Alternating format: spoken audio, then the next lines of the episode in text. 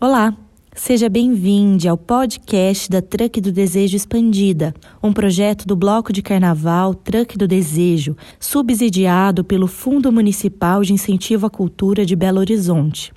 No ano de 2022, realizamos nos meses de setembro e outubro três mesas redondas com temas muito importantes para a nossa comunidade LGBTQIAP+. O tema de hoje é Corpos Plurais, Belezas Plurais. E vamos escutar Lila Rote, Jamine Miranda, também conhecida como Preta Caminhão, e Eli Nunes. Desejamos uma boa escuta.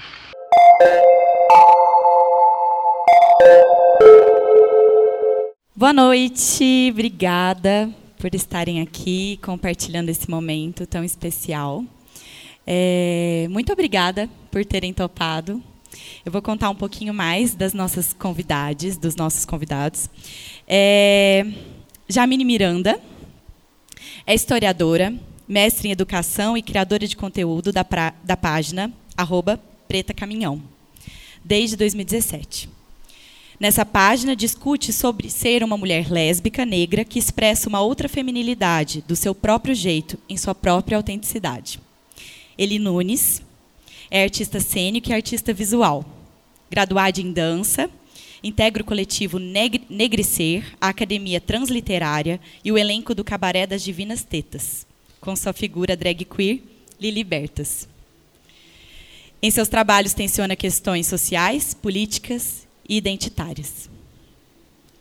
Lila Roth é mercadóloga de formação, estrategista de conteúdo, e consultora de estilo, para que outras pessoas, outros corpos dissidentes, se vistam dignamente e comuniquem sua essência. É militante, gorda ativista do rolê de peso, é sócia e coproprietária do BH Estilo Plus, que é a maior feira de moda plus size de Minas Gerais.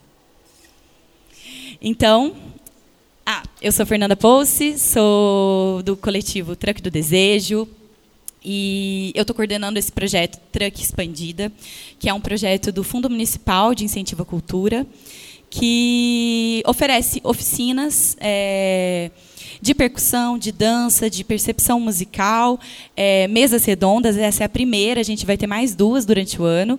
É, também teremos duas sessões comentadas. Pode dar spoiler ou não? Não pode. Um filme bafo. Um deles, eu tenho certeza que o outro também, mas eu estou falando desse que eu já sei. a Lígia que está fazendo a curadoria.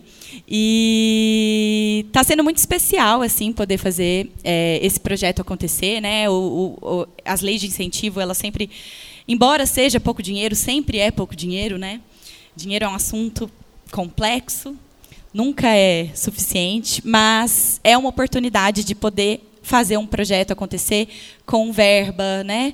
E chegar em outros espaços. Então essas oficinas estão acontecendo no Centro Cultural Lindé Regina, no Barreiro, aqui no CRJ, que por ser um lugar central é um lugar de muito fácil acesso, né? Tem o trem, tem muitos ônibus e no, no Santo, Centro Cultural São Geraldo, que é na zona leste. Em, ops, achei que caiu meu som. Ia cair, né? então vamos começar? É, a gente está gravando, tá? Essa conversa. Tudo... Oi.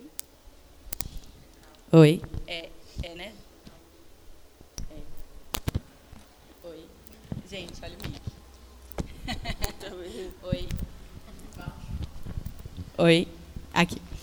É, a gente está gravando essa conversa para posteriormente, posteriormente é, disponibilizar ela nas redes para outras pessoas né, terem acesso a esse material e também né, é, levar a palavra para que outras pessoas também reflitam e se libertem também, né, porque é sempre um processo. A gente nunca chega nesse tá nesse lugar, né? É sempre um processo. A gente está sempre caminhando.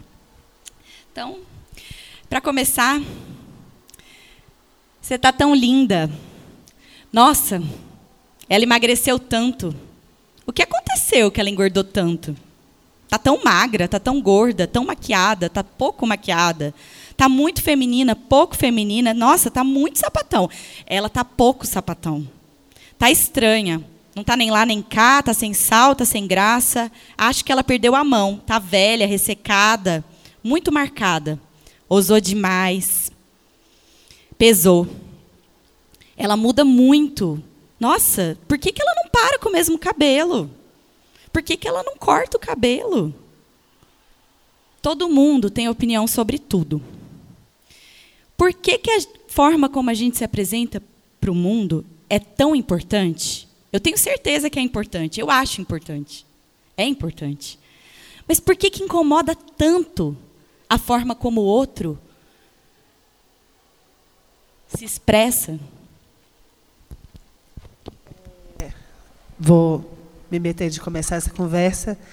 É, a forma como a gente se expressa para o outro é tão importante para nós e para o outro que é, virou um condicionamento social também. A gente é impedido de se expressar da maneira que a gente quer, gostaria.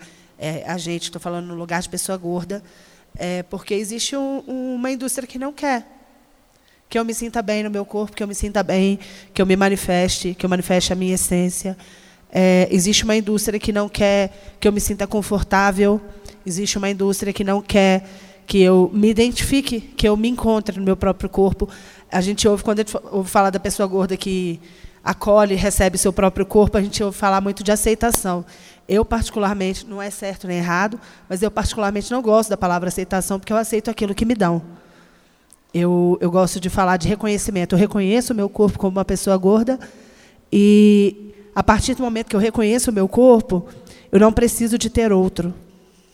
Aí eu deixo de movimentar uma indústria, que é uma indústria de, de uma indústria cosmética, uma indústria estética, uma indústria médica, que insiste em dizer que eu estou errada, que eu estou doente, que eu estou feia, que eu estou desleixada, que eu não me cuido.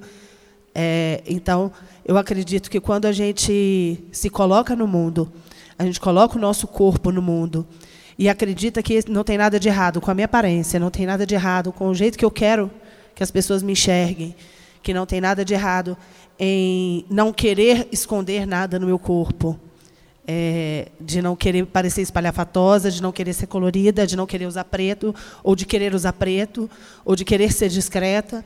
Existe, é, é sempre um tanto de gente colocando regra, colocando limite, colocando, é, impedindo que eu seja a pessoa que eu quero ser. Então eu fico pensando, eu, tem momentos que eu paro e penso assim, será que eu conheço pessoas muito magras que são tão ok com o corpo, não tem neura nenhuma, mas tem neura com vestir, né? De coloca uma roupa, e será que eu estou parecendo isso? Será que eu estou parecendo aquilo? Eu penso, será que tem uma indústria querendo transformar essa pessoa também? E tem. E tem também uma pessoa magra sofrendo porque não pode ser é, quem ela quer ser, é, por inúmeras questões, mas quando a gente fala do corpo, nunca é bom o suficiente. E a gente está revivendo o movimento dos anos 2000, né?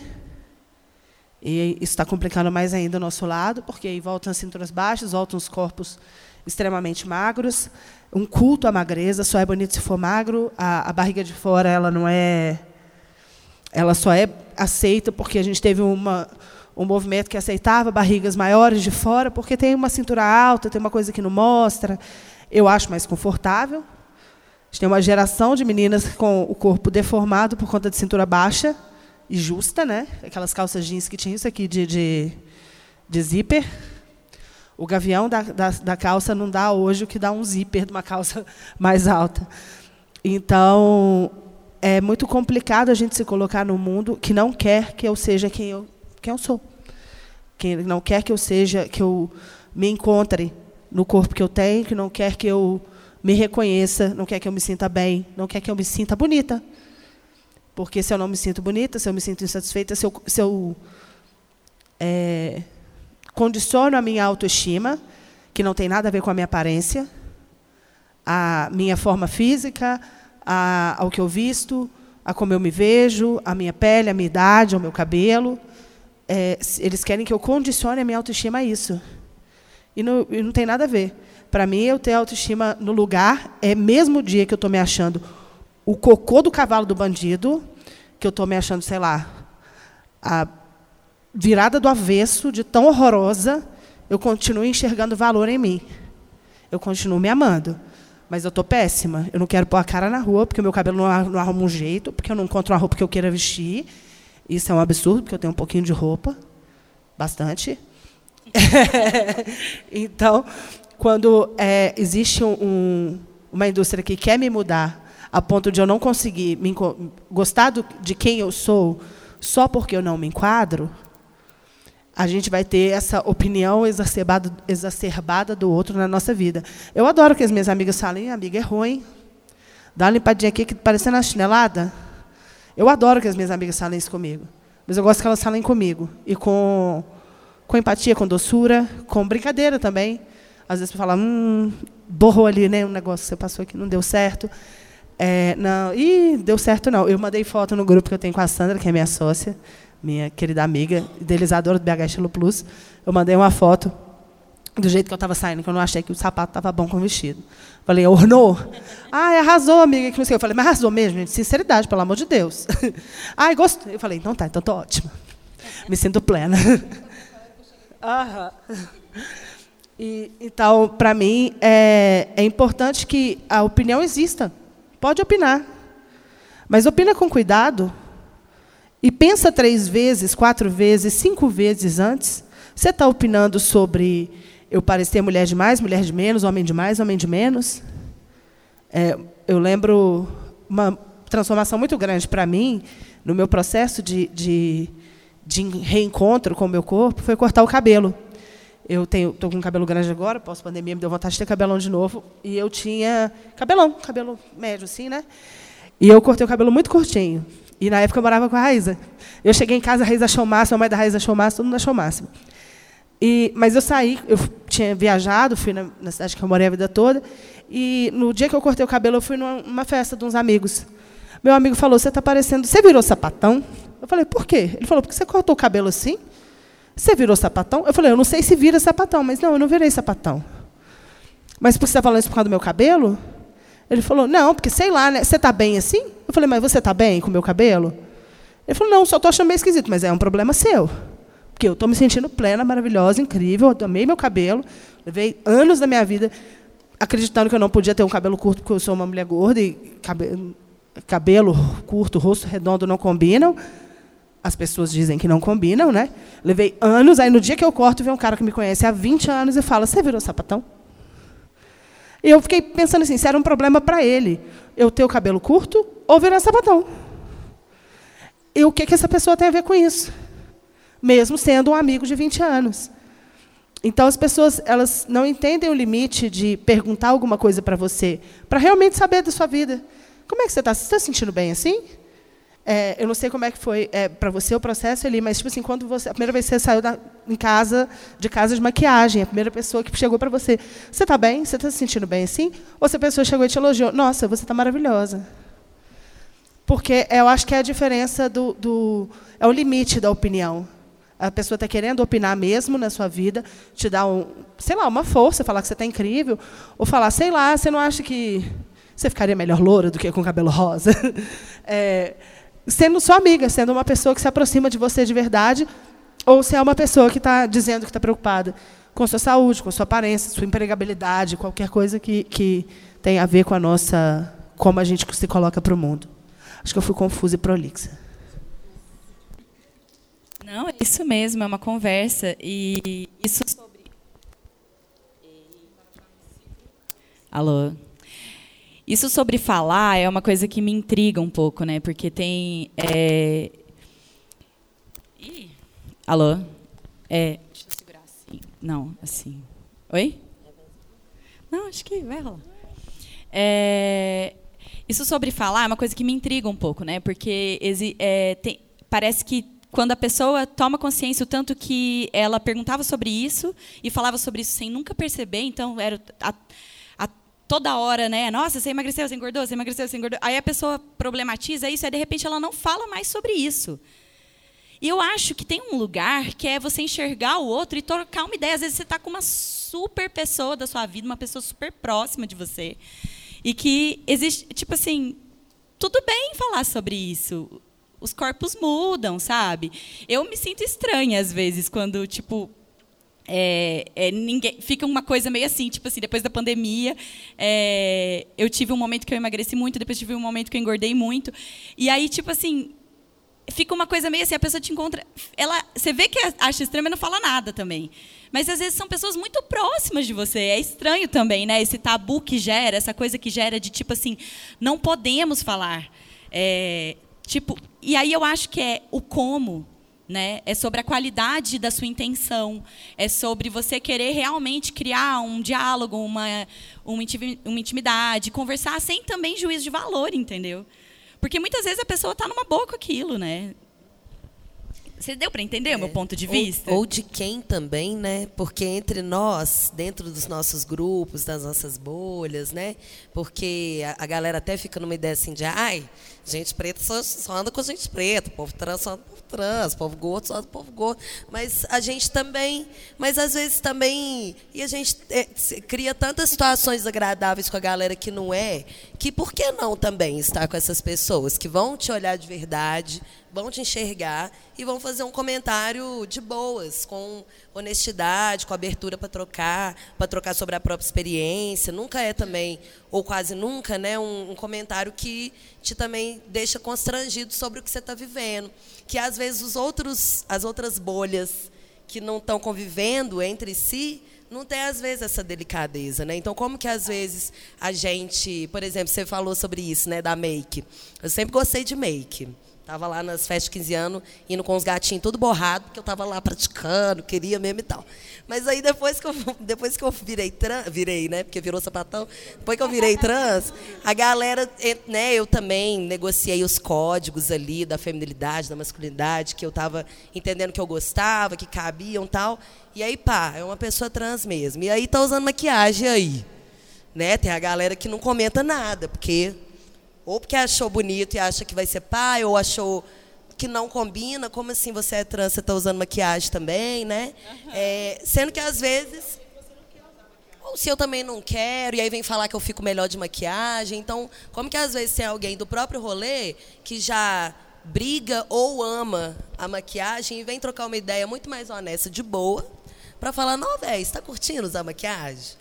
Né? E aí essa conversa desembola para você poder falar de si, de que está gostando ou que não está, né? Mas esse comentário, a coisa do comentário, do elogio, né, vira um tabu mesmo, porque às vezes as pessoas querem elogiar, mas eu não sei, e às vezes elas querem elogiar porque elas de fato querem enaltecer algo que elas viram em você.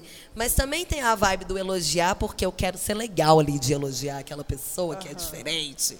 E aí eu fico me pegando num, num lugar também que é isso, assim é, nossa cultura de carnaval que está super instaurada, dos corpos à mostra, dos corpos expostos nas várias maneiras, né? Mas quando a gente pensa nos nossos corpos, que são corpos que são vistos como diferentes, né, os corpos dissidentes assim tal, a gente fica numa linha tênue assim de ser é, hipersexualizado e ser preterido, né? Tipo assim, você nunca é a primeira opção, você nunca é a pessoa que tá ali no, no lugar de um corpo lindo, padrão, papapá, mas ao mesmo tempo todo mundo quer te pegar, te comer, te beijar para falar que pegou a pessoa. E como que isso vira um, uma mão, uma, uma faca de dois gumes, né?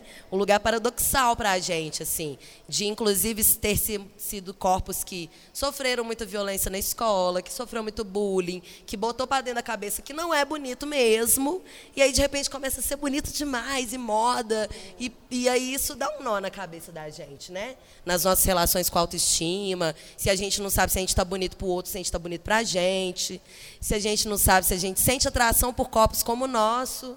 E aí dá um nó também, né? Tipo, pô, comecei a sentir, achar que eu sou bonito, mas também a pessoa que é igual a mim não vejo, não faz meu tipo, né? Então como que meu tipo não faz meu tipo? Tipo, isso dá um nó também, sabe? É, vários lugares que tem a ver com essa exposição, né?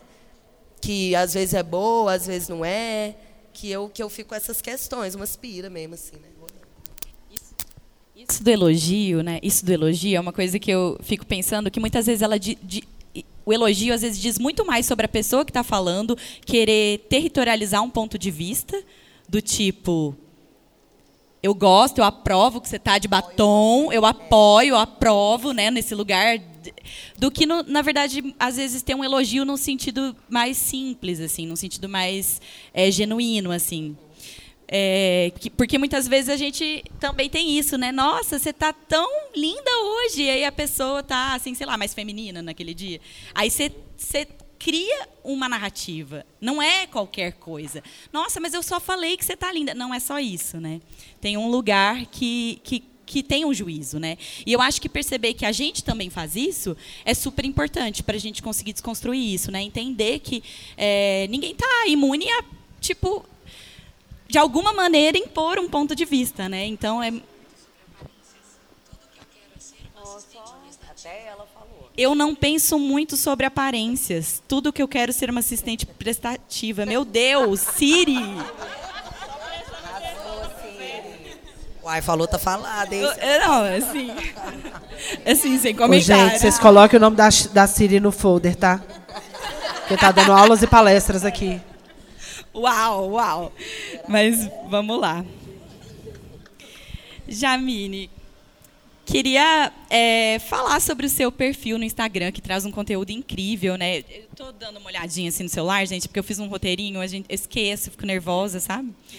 É muita gente importante aqui hoje. é... E você traz muito esse, esse lugar de romper, né, com essa ideia de que, é, como sapatão, você não se cuida, né? É, fala um pouco sobre isso, conta pra gente, como é que é, o que, que significa para você se cuidar? É, tô aqui, né, só assimilando tudo, assim, de entender porque a gente pensa os nossos corpos e, enfim, da forma como a gente se expressa no mundo é, e como as pessoas interpretam essa forma como a gente se expressa, diz muito sobre controle, né? As pessoas o tempo todo é, querem ter controle e aí quando a gente pensa em mulheres, o corpo da mulher é um corpo que ele precisa de ser controlado, como se veste, da questão do desejo. E aí, é, quando eu existo no mundo como uma mulher preta, caminhoneira, e que meu corpo não está aqui para o desejo de um homem, tipo, isso dá um bug, assim, sabe? E aí eu gosto de trazer isso no meu conteúdo muito nesse lugar, assim, é, de, de, de dizer que a gente é bonita da forma que a gente é, sabe? Porque eu, durante muito tempo, tipo, é isso, de uma forma. Como é que eu posso dizer? Obrigada. Se assim, eu não digo no meu ambiente familiar, porque minha família tipo, sempre, foi sempre muito aberta, assim, meus pais tal. Mas, tipo assim, por uma pressão externa, eu entendia que eu precisava de estar nesse lugar. Então, se eu queria me relacionar com alguém, se eu queria me relacionar com um cara, então eu precisava do quê? De ter um cabelo grande, de usar esse esse tipo de roupa. E é isso, eu sou uma mulher alta. E isso para os caras era um problema. Tipo, velho, uma pessoa é alta. Tipo, é, é uma coisa que eu não tenho não tem agência nenhuma sobre ser alto ou não. E, tipo, isso era um ponto. Tipo, eu podia estar todo dentro daquela construção né, do que é ser mulher. E ainda assim, tipo, era uma barreira porque eu era uma mulher alta. E os caras tipo, não aceitam uma mulher que é alta. Sabe? Então, e aí, quando eu começo a criar conteúdo assim, foi nesse no rolê da moda mesmo, assim. Tipo, eu sempre gostei. Eu falo que hoje em dia a galera né? Acho que agora deu uma melhorada, mas a galera, tipo, meteu muito pau na Carol com K, velho. E eu, tipo, sou da geração, me entendi enquanto uma mina preta escutando Carol com K, no show da Carol com K, da geração tombamento ali. E foi onde eu me reconheci, eu até então me reconheci enquanto uma mina preta, assim. E aí eu sempre gosto de dizer que eu saí do armário duas vezes. Eu saio quando eu me entendo uma mulher lésbica e eu saio de novo quando eu me entendo uma mina caminhoneira, porque, tipo, é isso, quando eu me entendi enquanto uma mina lésbica, preta, e aí estava nesse lugar, né? Tipo assim, ah, da transona, não sei o quê. Então, é isso, eu comecei a dar rolê na Savassi, né? Lá na Savassi a gente nem existe na Savassi, a gente não tem nem que estar tá lá para a galera. E aí, tipo, quando eu começo a conhecer o rolê preto da cidade, tipo, eu comecei a ser desejada, e aí é um rolê que você fica tipo assim, meu Deus, sabe? Uma porta se abriu. Mas aí no momento que eu me entendo enquanto uma mina caminhoneira, tipo assim, você deixa de existir de novo, sabe? Tipo assim.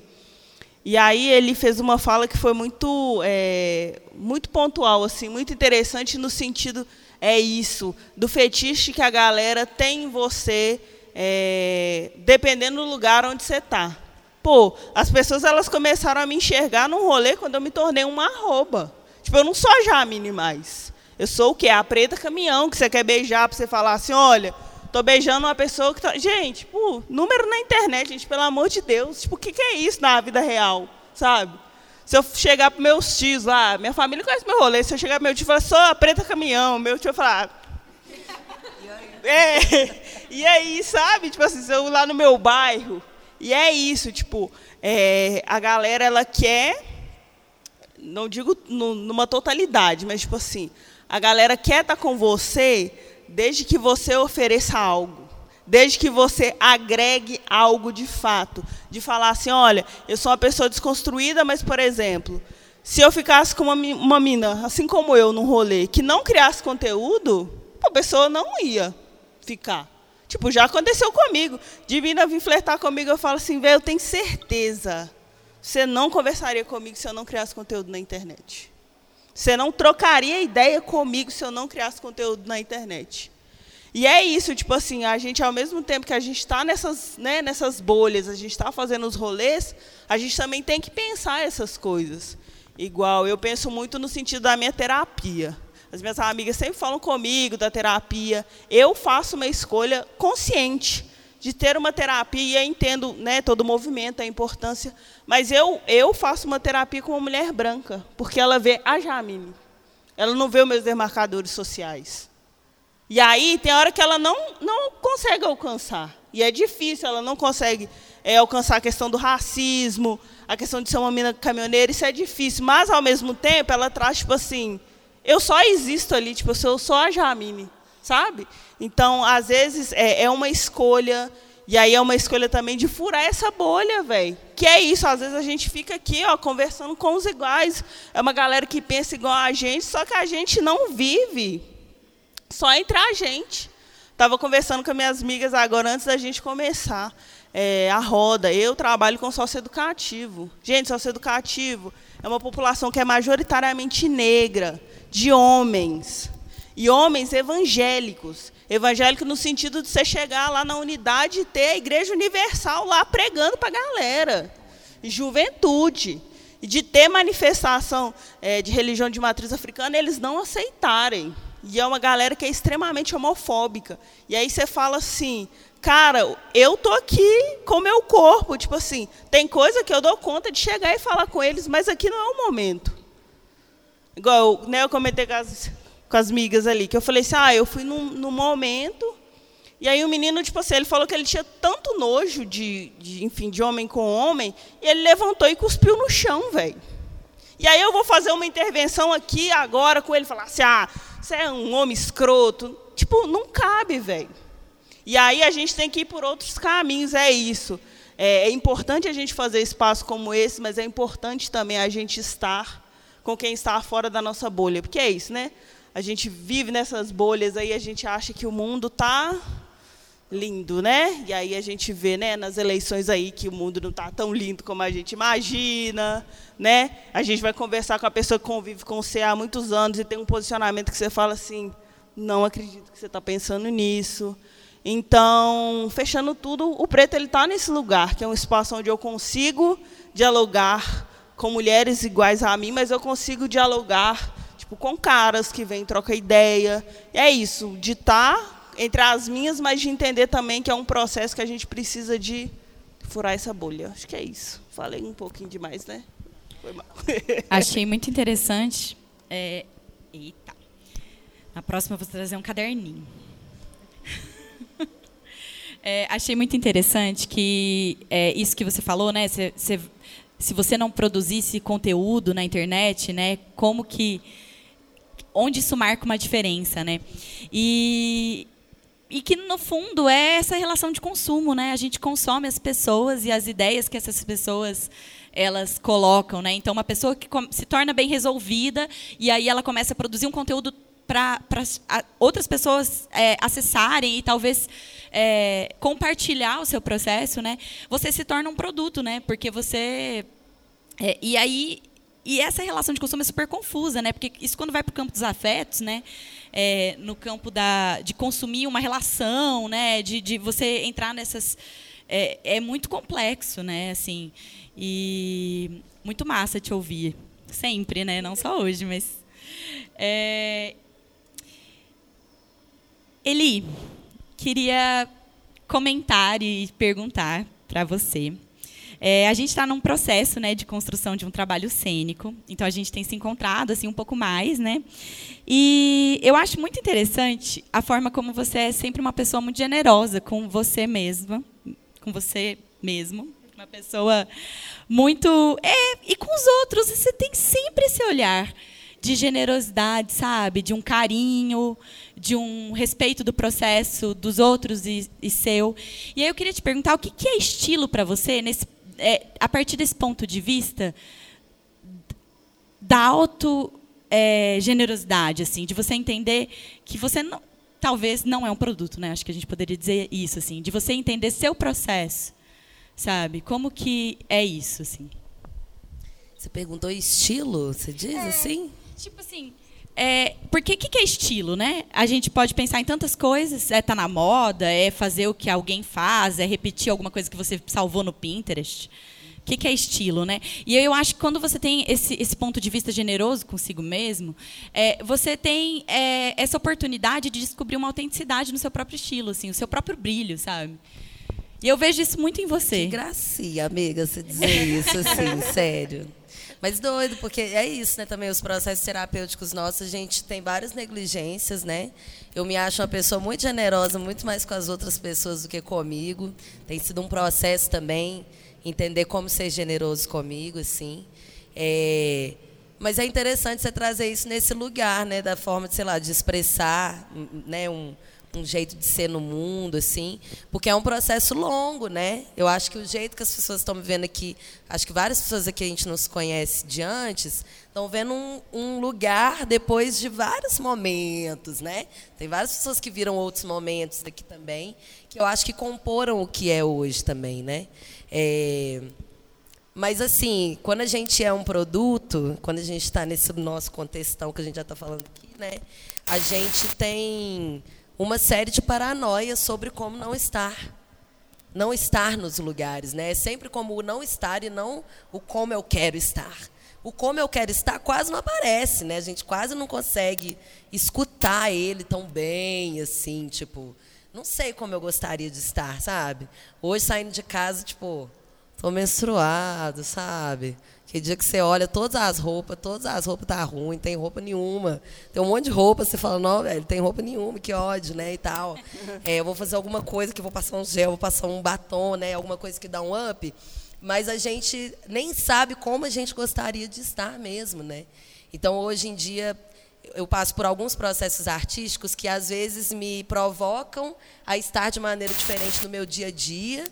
E aí isso me dá uma pista de que eu poderia estar diferente do que eu já imagino. Tipo, meu imaginário tá lá com as minhas roupas X, Y, Z, que cada um deve ter aqui, né, os seus estilos, sei lá, gótico, ali tem um hippie, ali tem a Barbie, né, meu meu guarda-roupa super eclético, assim, tá. Mas assim, mas às vezes você olha aquilo tudo e tem coisas que não estão em espectro nenhum desses e às vezes não tem pista para onde seguir a partir só do que você vê em revista e em televisão e tal, né, assim. Tipo um processo que eu fui participar no passado, que tinha a ver com metamorfose. E a ideia inicial do pessoal lá era o metamorfose daquele livro que o cara vira barata, não sei se vocês já leram, tenebroso, nojento, horrível, o Kafka maravilhoso também, né, gente, metamorfose. Mas é porque é bizarro, né, o jeito que ele descreve é muito real, assim. E a gente estava cada um na sua pira tentando imaginar a sua metamorfose, né? E eu entrei numa pira da criança, de que eu estava voltando a ser a criança que eu não fui, mas que eu poderia ter sido, talvez, com coisas que a minha criança gostava, que ela podia ou não podia fazer. Tipo, a minha criança amava rosa, lacinhos, Barbie, tudo e tal, mas também gostava de caminhões, motocas e Porsches de ferrinho, papapá. Então, como juntar aquilo numa percepção do que eu era hoje, assim. E aí eu comecei a usar acessórios infantis durante a semana, assim, só para dar uma testada. Quem me viu, viu, de presilha, de mochila, da Mini. E joguei umas coisas, assim, só para ver de que, que ia rolar, assim, né?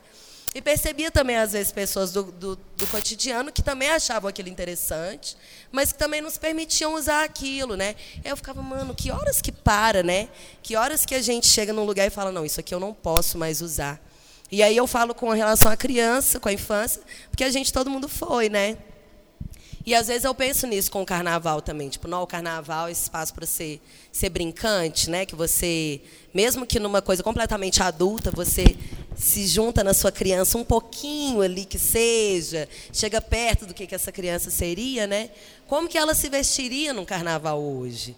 Que a gente também às vezes não se permite, né? Assim, e, e aí não tem receita, né? Não tem segredo, né, amiga? Eu fico nesse, nesse, nessa fluidez, nesse trânsito entre elementos femininos ou masculinos, nesse entendido imaginário das pessoas, mas acho que eu vou para outros lugares que talvez não, não seja nenhum desses dois. Porque eu também não acho que ser humano é só sobre essas duas coisas. Você bota fé? Eu acho que em Yang, todos nós temos em Yang, tem homem e mulher ali conversando, homem e mulher, feminino e masculino ali conversando eterno, sem ter homem e mulher.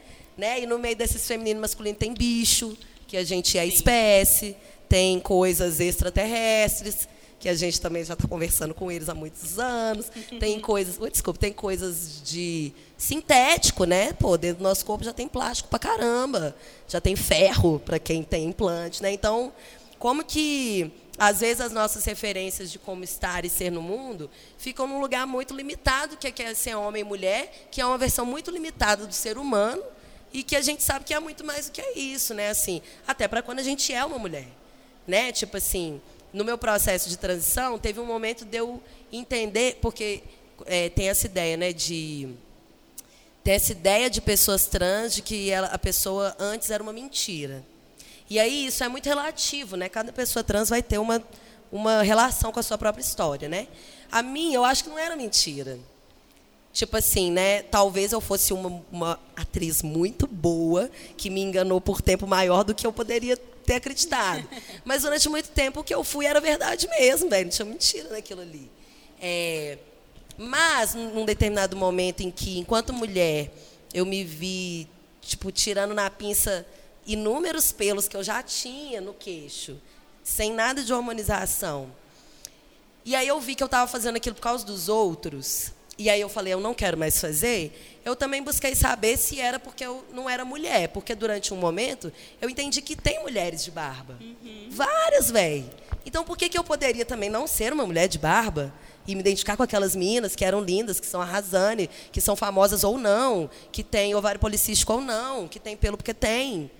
Né? Então, ou porque quiseram deixar então, como me relacionar com aquilo ali, num determinado momento, fez ver que não existia só a opção ser uma mina cis ou ser uma pessoa trans não binária. Eu poderia ser uma mina com outras possibilidades, configurações de uma mina de ser. Né? Até porque não tem um jeito só de ser mulher. Isso para a gente já está muito mais que posto. Né? Não tem um jeito só de ser homem e tudo e tal. E parece que para a gente está muito posto isso. Mas na prática, a gente sabe que é diferente. Na hora da prática ali, tipo, eu tinha que ir lá dar uma, uma aula para a galera do segundo ano do ensino fundamental, pessoal de 7, 8 anos, e perguntar, professora, como assim você tem barba? E você falar, pois é, meninos, te contar que tem mulher que tem barba, acontece, né? Mais, mais mulheres que você imagina na real, né? Porque, né? Então, essa, esses exercícios que a gente faz, assim, de, de duvidar de si mesmo, não só duvidar da estrutura toda que está pós, mas duvidar de si mesmo, tentar entender por que, que determinadas escolhas eu faço? Se é pela gente mesmo, né? Eu ainda queria poder fazer todas as escolhas por mim mesmo, de aparência, que eu gostaria. Mas é óbvio que a sociedade não permite tudo isso, né?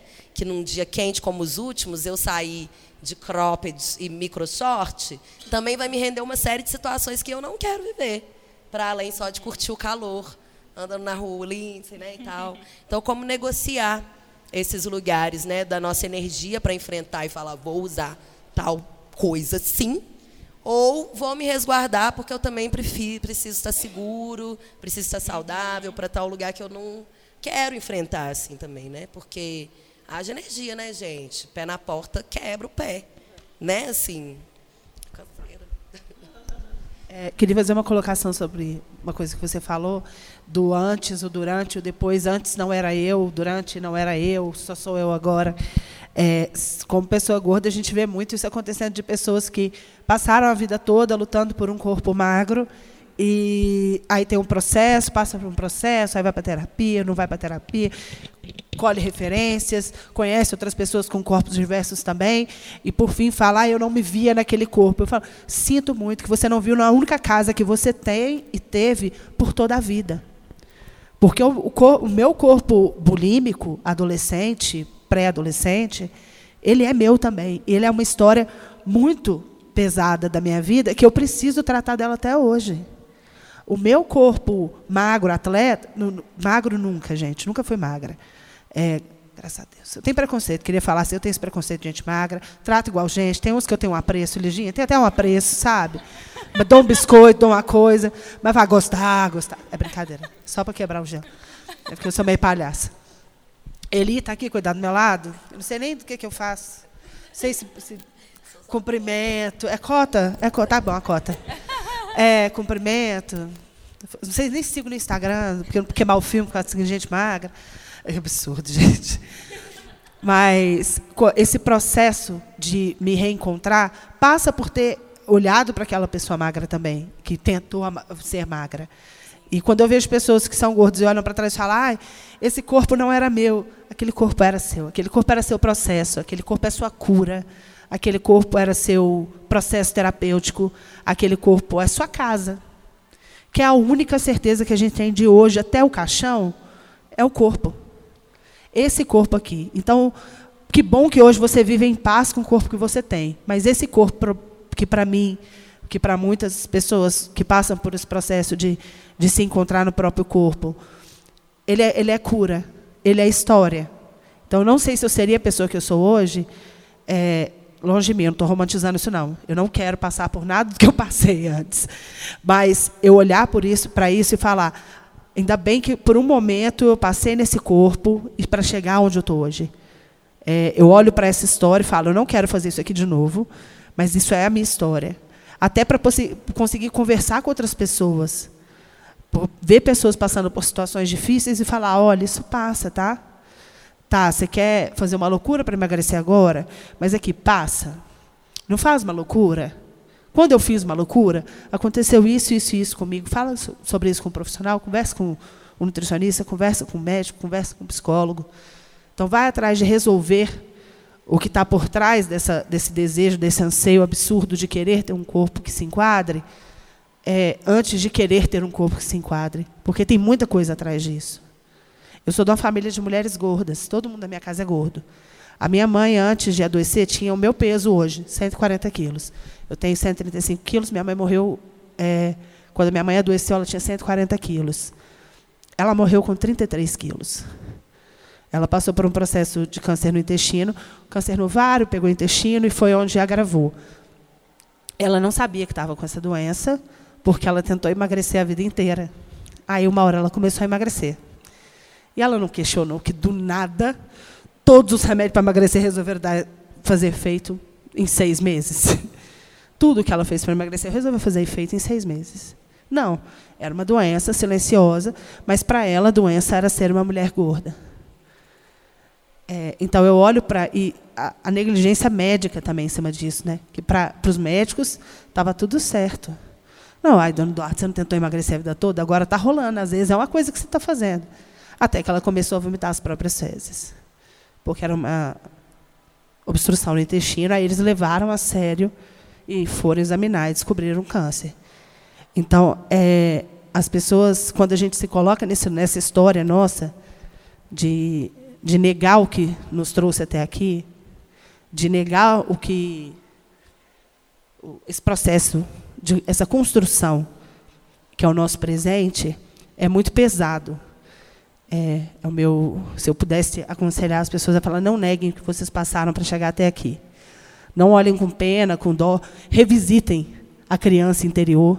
É, eu tenho 38 anos e as pessoas acham que eu pareço muito mais nova. Eu nem sei se eu acho bom, mas muito é de uma adolescente ferida que não saía de casa e não conseguia comprar uma roupa. Sabe quando usava. Lembra aquele short da Playboy? Da Playboy? Como é que era aquele negócio? Bad Boy. Todas as meninas tinham aquela porcaria. Eu queria usar aquela porcaria. Eu não podia usar aquela porcaria, primeiro, porque eu era pobre, era caro, e segundo, porque eu não tinha do meu tamanho. Era P, M, G, e o G era M, e o M era P, e o P era palito, não entendo. Então, eu não tinha aquilo para usar. Então, hoje eu me visto feito uma menina de 18 anos mesmo, não estou nem aí.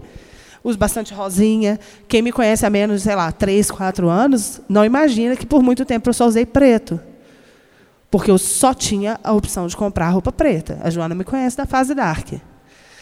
Eu só tinha, eu tinha vários vestidos, eram vários vestidos pretos. Aí o que eu usava de cor eram nos meus sapatos.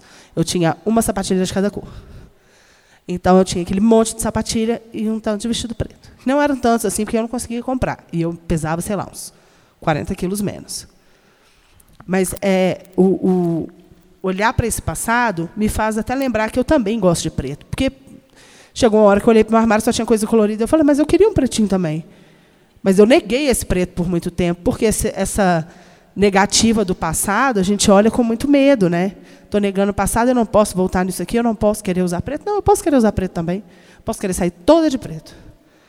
Porque é sobre isso, é olhar para a história com dignidade, com acolhimento e ver que a gente pode passar por isso de novo, com leveza. É, sobre leveza é uma coisa muito importante. Uma vez eu gosto muito de dançar. E não que eu dance bem, mas eu gosto bastante. E eu morei no Espírito Santo 20 anos. E a galera lá é do forró, né? E tirando todo o fato, o preterimento, de ser a menina gorda na roda que fica lá no fundo e tal. Uma vez uma, uma tia da igreja também foi religiosa por muito tempo, frequentei a igreja também por 20 anos. É, isso, é, isso aí é melhor esquecer mesmo. Dessa parte. E uma tia da igreja virou para mim e falou: Você parece uma pluma dançando. Eu falei: Não, pluma. Olha para mim, tia, respeita. Eu estou aqui mais para filha do, do siriguejo do que para pluma. Eu amo aquela baleinha filha do siriguejo, tá? Para mim é elogio. Eu amo. Estou aqui, ó, a própria filhinha de siriguejo está me chamando de pluma. Ela, não, porque é leve. E a dança é esse lugar para mim, é um lugar muito leve. É um lugar de, de expressão, de, de, de fluidez. Aí, tá, gente, eu estou amando a participação de Morgan nesse rolê, que é só aqui, ó. Com todo mundo. De, de repente, você olha, ela está aqui. Maravilhosa. Então a gente chega nesse, nesse lugar de, de encontrar as nossas levezas, as coisas que nos aprisionavam, às vezes hoje é uma libertação. Hoje, para mim, é super diferente usar preto. E já foi a única condição que eu tinha de exprimir alguma coisa, assim, de, de uma vontade, um desejo. É, eu só encontrava, tipo, abrir, chegar nas lojas. Há muito tempo, a gente fala de moda plus size hoje com muito, muita propriedade, e com amplo conhecimento. Mas há, há 10 anos atrás, 12 anos atrás, a Plus chamava tamanhos maiores ou tamanhos especiais nas lojas, nos magazines. E esses magazines, quanto mais populares, mais eles faziam isso. Porque o corpo também passa por um julgamento social. Pessoas gordas não conseguem os mesmos lugares nas organizações, porque a pessoa gorda é, é lida como uma pessoa relaxada, como uma pessoa desleixada, como incapaz, preguiçosa. preguiçosa. Hoje, gente, se o povo soubesse tanto que eu trabalho, sou praticamente o pai do Cristo, em dois empregos. E então a gente é lido dessa forma e com salários inferiores. É porque é quase um favor que a pessoa está te fazendo, te empregando, então eu vou te pagar menos. É, quando a gente olhava para esses lugares que outro, outro adendo. Quanto mais dinheiro as mulheres ganham, principalmente as mulheres, mais magras elas, elas ficam. Mais moldadas elas são. Porque é isso. Quando você faz, é, numa sociedade normativa, heteronormativa principalmente, branca, você faz 18 anos, o rapaz ganha carro, a menina ganha peito. Lipoaspiração. Se você vai para a periferia, as pessoas continuam falando de bens e de conseguir coisas. O menino faz 18 anos, ele pode tirar a habilitação, ele vai lá e tira a habilitação e compra uma moto. A moto é um bem. Se ele passar um perrengue, ele vende aquilo. A menina preta faz 18 anos, o que ela faz? Alisa o cabelo. Porque aí ela vai poder pagar um salão caro, com o dinheiro dela. Ela ganhou a grana, ela foi lá e pagou o salão caro para fazer o alisamento tal, para condicionar a mulher. A gente torra o nosso dinheiro com procedimento estético. A gente torra o nosso dinheiro para se enquadrar. Então, mais quanto mais grana você ganha, mais grana, mais perto do, do padrão a gente fica. Porque não acredito que você ganhe, você tem essa grana e você é gorda ainda. É, não acredito que você. Aí a pessoa galga um, um, um cargo, um, uma exposição. É, a Preta, que é criadora de conteúdo, pode ver esse fenômeno dentro dos criadores de conteúdo. Que quanto mais mil seguidores as pessoas têm, mais magras essas pessoas vão ficando. Porque existe essa pressão. Para trabalhar com tal marca, você tem que ser magra. Para trabalhar com tal, sei, com tal produto, você tem que ser magro para conseguir o papel da novela, você tem que ser magra. Ou então você vai sempre fazer o papel da mina gorda, engraçada, preterida, ou eles te colocam no lugar de desejo fetichizado. Você pode pegar grandes atrizes, atrizes muito talentosas de, do mainstream, a Fabiana Carla, ou ela era a Lorca, ou ela era a menina lá da novela que namorava os dois galãs, que os caras disputavam lá no tapa, num lugar de fetiche. Não existe uma mulher gorda de destaque, de referência, que permaneça gorda. Ou eles tiram esse lugar de destaque, ou então eles tiram a beleza dela. Ninguém fala que a Luísa Trajano é bonita. Poderosa para um caralho, podre de rica, e ninguém fala para ela, bonita. Porque tiram a gente desse lugar. Eu, eu eu tenho uma alegria muito grande de ter encontrado pessoas que eu admiro pelo caminho, né? E eu me tornei amiga da Mariana Xavier, que é atriz e é uma menina gorda. E a Mariana ela, ela fala muito disso sobre ter, só ter tido papéis de gorda. Você faz papel de quê? Só faço papel de gorda. Se tem papel de, de secretária, eu não posso fazer. Se papel de mãe, eu não posso fazer. Eu só posso fazer papel de gorda. Isso é muito difícil. Porque se não escrevem uma para existir uma pessoa gorda, ela não faz novela. Aí há pouco ela gravou um filme, ainda não foi lançado, mas ela retratou isso nas redes sociais, que ela é só uma menina que faz doces e tem um namorado e tem uma vida ok, com uma família e tal. Vão falar do corpo dela, eu acho importante falar, trazer essas questões de corpo no, nos conteúdos de, de, de grande alcance, né, no mainstream também. Mas o corpo dela não é o centro do, do papel dela. Ela não está fazendo papel de gorda. Ela faz um papel e ela é uma atriz gorda. Então, eu achei isso muito, muito, muito importante. Eu estava conversando com isso sobre ela. Ela falou, Lila, a gente chega num lugar que eu preciso me produzir, eu preciso correr atrás de uma produção para eu fazer, para eu conseguir fazer esse tipo de papel. Para quem sabe um dia, como aconteceu agora, uma produtora de cinema vir atrás de mim para eu fazer isso. Porque se a gente não faz o nosso caminho, ninguém trilha ele para a gente. A Sandra é, é, criadora da maior feira de moda plus size de Minas Gerais e hoje eu sou sócia dela com muita alegria. Mas se ela não faz o BH Estilo Plus, ela não ia ter onde nem vender as roupas dela e nem onde comprar roupa para ela. A gente trilha o próprio, até sei lá, na quarta, quinta marca de roupa que você tem agora. Terceira, de Sampé, a minha praia e a Upsi. Então, terceira marca de moda que ela tem hoje e ainda é uma batalha vender. Ainda é complicado. As pessoas olham e falam, ah, que não sei o que é tal. O pessoal fala que a, que a marca dela é a Farm das Gordas. Eu falo, não é, porque a Farm não faz metade do que ela faz. A Farm não tem a qualidade dos tecidos, a Farm não tem a representatividade, não tem o preço. Então a gente chega no lugar que se a gente não trilha o nosso próprio caminho, não existe caminho para a gente. Eu acho que isso é o mais difícil de você sair da, do, do espaço de normatividade. É, não adianta o dinheiro que você ganhar que eles vão sempre questionar. O dinheiro que você tem ainda te faz uma mulher gorda? O dinheiro que você tem ainda te deixa questionar os padrões de normatividade? O dinheiro que você tem ainda te deixa ser uma mulher preta caminhoneira? Ninguém embranquece com dinheiro. Ninguém feminiliza com dinheiro.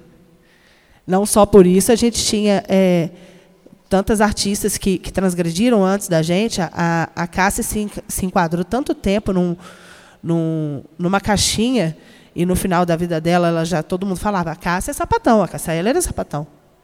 Mas lá no início da, da carreira dela, ela tentava chegar ali no, num, num, num caminhozinho, assim, sabe? De, numa passabilidade.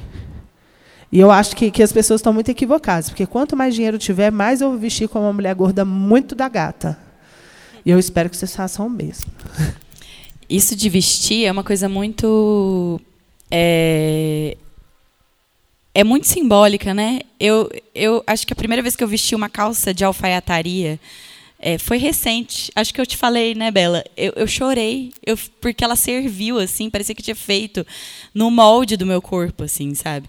E porque ah, a gente não sai sem roupa na rua, né, gente? Então acaba. Oi?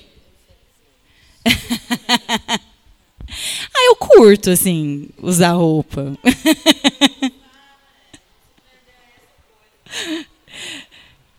é, e, e acaba que vira um, aquilo vira uma medida, né? Um lugar para você chegar, né? Então, tipo, é, você vai na loja, não tem nenhum, nada do seu tamanho. Então, você entende que você não, não cabe, assim, naquele mundo, né? E aí, quando você começa a descobrir que existem, sim, é, é lógico, né? Porque é, demora, né? Mas quando você descobre que tem roupas do seu tamanho, assim, eu mudei, assim, a minha relação, assim, com o meu corpo, com, a, com tudo, assim. Porque antes, quando eu via roupa grande, era roupa sem graça às vezes, sabe? Não tinha tanta coisa colorida e, e bonita, assim, sei lá, diferente. E então acho que é, é, é de chorar mesmo, sabe? A, a hora porque significa muito significa muito assim é, essa coisa do jeans apertado né é um nossa joga fora assim é, horrível, né? Que ninguém tem que passar por isso, assim, essa sensação de, de ter que fechar uma calça jeans apertada e sofrer e doer, sabe? E doer, e você tirar, e você sentir alívio, você sentir que você ficou apertada, que assim, às vezes até. É, Fernanda, tem uma questão também de você perder compromissos. Nossa. Porque você não tem uma roupa. E não estou falando de um compromisso é, qualquer, estou falando, sei lá. Trabalho. É, né? Entrevista de emprego. Se eu saio hoje se eu tenho uma entrevista de. Eu, eu, graças a Deus, hoje eu tenho meu emprego, até dois, graças a Deus. Mas eu já tive situações eu rodar o centro de Belo Horizonte com cartão para comprar, horas, horas a fio, e só encontrar no final do dia uma calça.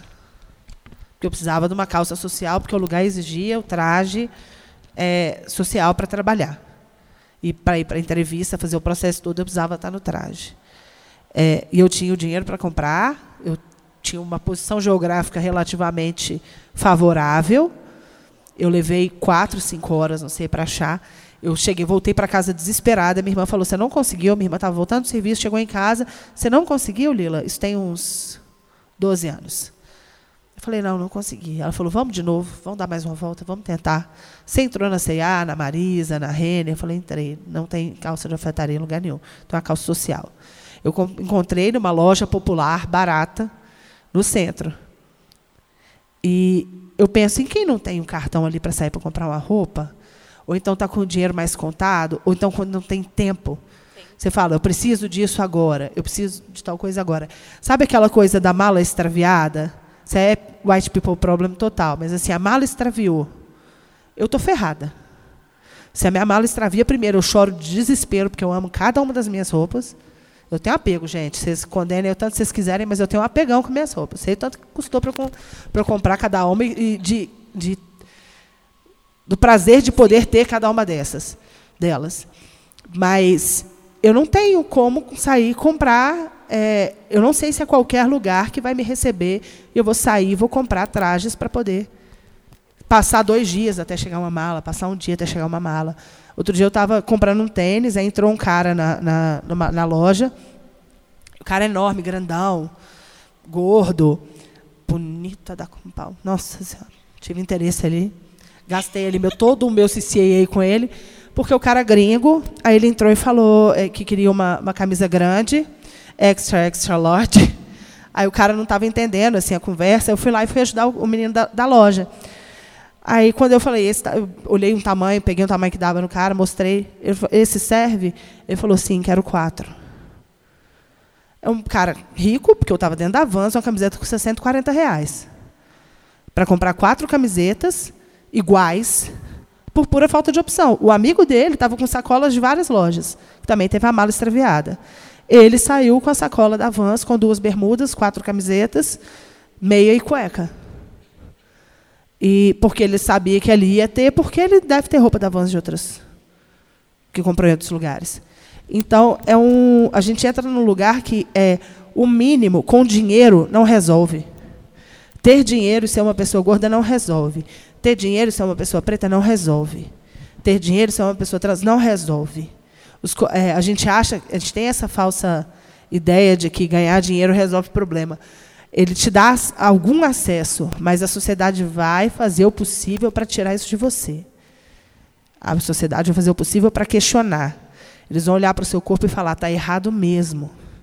É muito. É, ser um corpo dissidente, de todos os meus privilégios, ser uma mulher branca, cisgênera, escolarizada, empregada, é, com uma estrutura familiar é, relativamente sólida. O que sobrou da minha família, né? Meus pais já morreram, então não somos, não somos tantos. Mas eu tenho uma estrutura familiar sólida, as minhas irmãs me dão suporte, nós nos suportamos hoje. Quando a gente precisa de ter uma rede de apoio enorme, eu tenho amigos valiosíssimos. Mas quando, olhar para isso tudo e falar que ainda assim a sociedade me aponta o dedo e fala: você está errada. Você nasceu errada. O seu corpo é errado inteiro. Você é doente, porque me pregaram CID. A partir do momento que eles colocaram a obesidade como uma doença, pregaram CID na minha testa. E isso encarece até meu plano de saúde. Ele me tira, quando eu fui trocar de plano de saúde agora, há pouco tempo, eles me tiraram dois anos de consulta. Eu tenho, posso fazer consulta, eu posso fazer é, exame simples, mas tem várias coisas que eu não poderia fazer. Eu não poderia fazer um tratamento. Se eu quisesse emagrecer, eu não poderia fazer um tratamento de emagrecimento assistido porque eu tenho uma doença. Pregaram CID na minha testa. Eu chego, no, eu fui, eu tive um apendicite em janeiro do ano passado. É, eu fui fazer uma consulta de retorno, além de, do, dos vários problemas antes, assim, de não ter estrutura, de, da máquina de tomografia não comportar o meu peso, é, de uma roupa de, de centro cirúrgico não fechar em mim, eu andar pelo hospital com a bunda de fora, mas eu amarrei tive que amarrar o lençol para passar pelo hospital, da cadeira de rodas não me caber direito. Você vê um esforço absurdo do enfermeiro para me empurrar. Chamaram o enfermeiro um homem maior e forte para me empurrar, porque eu não posso, eu não posso chegar andando no CTI, no centro, no centro cirúrgico. Se eu pudesse, eu preferia ter ido andando, porque a humilhação já estava demais ali. E quando eu fui fazer um retorno, o médico olhar para minha cara e falou: Mas você não tem nenhuma doença? Eu falei: Não. Você não tem uma doença? Eu falei, tenho depressão. Você quer saber mais das coisas? Sim, depressão, ansiedade e asma. Mas não tem mais nada? Ele estava querendo que eu dissesse para ele que eu tenho obesidade. Eu falei, por quê? O que você quer que eu fale para você? Ele falou, eu quero que você entenda que você tem uma doença muito grave. Eu falei, que doença grave eu tenho? Você pode me dar o diagnóstico, você é médico. Ele falou, você é obesa. Eu falei, não, eu acho que eu tenho uma condição. Eu sou uma pessoa gorda. Você fica com o seu diagnóstico para você e você me atenda dignamente. Porque além de não ter uma porra, se eu tenho uma doença, eu estou dentro do hospital, o hospital não tem a merda da estrutura para me receber. E eu estava no hospital particular. Meu plano de saúde estava cobrindo aquilo. Então eu gasto 500 reais por mês para ter uma assistência, para não ter assistência. É, é o mínimo. É o mínimo. É, saúde, se eu for. Isso no hospital particular. Se eu for para o SUS, eu acho que talvez eu tenha até mais acolhimento, por conta dos profissionais. Mas eu não tenho estrutura da mesma forma.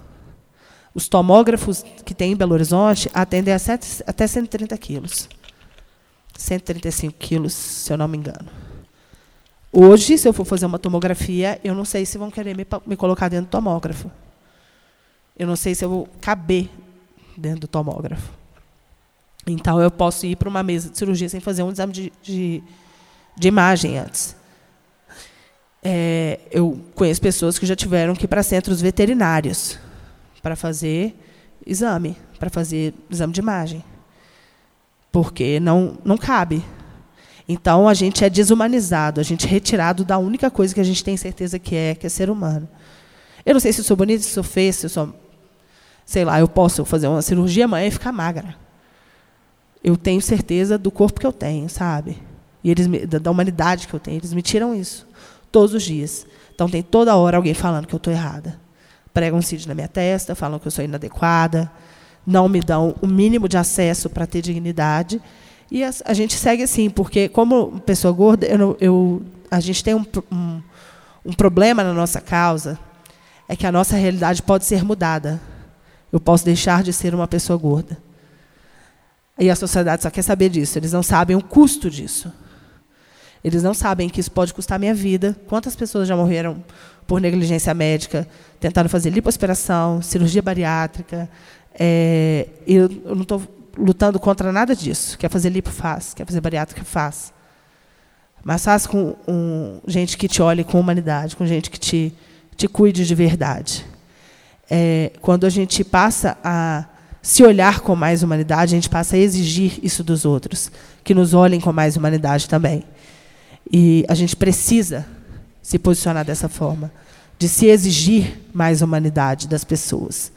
Porque eu não sou um bicho para sair do hospital para fazer exame no, no, centro veterinário. E ainda assim, eu prefiro, às vezes eu fico pensando, acho que eu prefiro ir para lá porque eu não vou ter que lidar com gente que, só, que não sabe lidar com gente. Porque quem, quem cuida de bicho acho que tem um pouco mais de humanidade do que a gente. Eu vou ter que lidar com pessoas que lidam com bichos eu acho que talvez seja até melhor do que ter que lidar com gente que não sabe lidar com a minha humanidade.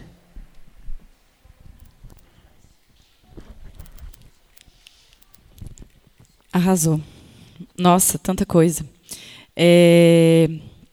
Tem uma coisa da sua fala que é, quando você fala desse processo, né, de, de, de olhar para si com leveza, né, que me fez vontade de compartilhar, assim, que é, é um é uma travessia, né? Para se olhar com leveza também, né? Não é assim uma coisa que você força a barra, né? É uma coisa que você trabalha e, e, e, e pensa e conversa, né? Então assim, não é para ninguém sair daqui pensando assim, não, eu tenho que ser leve porque eu tenho que me aceitar, forçar a barra, né? Tipo nesse lugar. Não, calma, vamos. É, é muito importante, né? Trocar, escutar conversas como essa, né? Assim, tem tantas disponíveis, né? Elaborar sobre, para você chegar nesse ponto de uma maneira construída, né? Assim, não ser uma coisa forçada. Porque às vezes eu também vejo é, nessa, nessa relação de consumo que a gente tem né, nas redes sociais, né? Que a gente consome ideias, né? Muito, muito assim.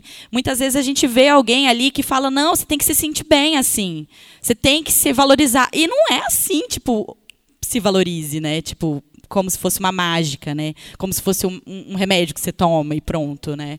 É uma construção, é uma desconstrução para depois construir tudo de novo, né? E é difícil, assim. Teve momentos da minha vida que eu acordava, eu falo sempre dessa coisa de acordar para para fazer xixi, porque observo, no meio da noite, porque eu observo muito minha mente, o que, que eu estou pensando na hora que eu levanto para fazer um xixi de madrugada. E várias vezes eu passava na frente do espelho e pensava, eu tô gorda. E aí, isso é perturbador, você, tipo assim. Você, e eu ficava, gente, não é possível, sai! Tipo, sai. Só que não é assim, tipo, sai, vai embora. Te expulso o pensamento. Não é tão simples, né? É um processo que você tem que ficar fazendo. Mas é assim, é, é, teve momentos que você, que você começa a se julgar tanto e você. É, é, é parece que é uma areia movediça, que você vai entrar num, num buraco do mal eterno, assim. Com certeza, com certeza. E, e, você não quer, porque você tem todos os instrumentos. Pô, eu leio, eu sei, eu sei. Por que, que de alguma maneira eu sentia isso ainda, sabe? E, e isso foi, e esse, esse meu, é, é, esse meu, essa mania de observar essa, o que, que eu penso quando eu levanto para fazer um xixizinho à noite. Porque eu acho que é uma coisa muito assim. É tipo, você não tem como organizar seu pensamento. Você apenas pensou alguma coisa que é importante para você. Alguma coisinha veio, assim, sei lá, às vezes não tem nada também. É, mas vinha muito isso, assim, porque eu, pra fazer xixi, eu tinha que passar na frente do espelho. Eu nem me via, assim, eu vinha passando. E isso vinha na cabeça, eu, é, um pensamento intruso do cacete. Tipo assim, não, sai de mim, sabe? Então, assim, é, é um longo processo, né? E eu acho que você também. É, nem sei se tem um lugar que você chega e fica pronto, cheguei, acabou, né? Eu acho que. É, não era o cabo, né? Não, acho que é, eu vou ficar segurando assim. E acho que, deixa eu ver são. É, nove horas. Acho que a gente pode caminhar para o fim. É, perguntas? Vocês querem falar mais alguma coisa antes de, de abrir?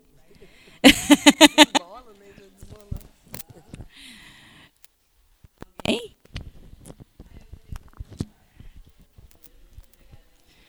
Vem cá. É, tem um, é um podcast.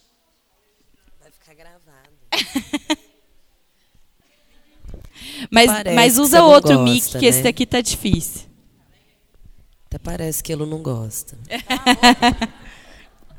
Sai fora.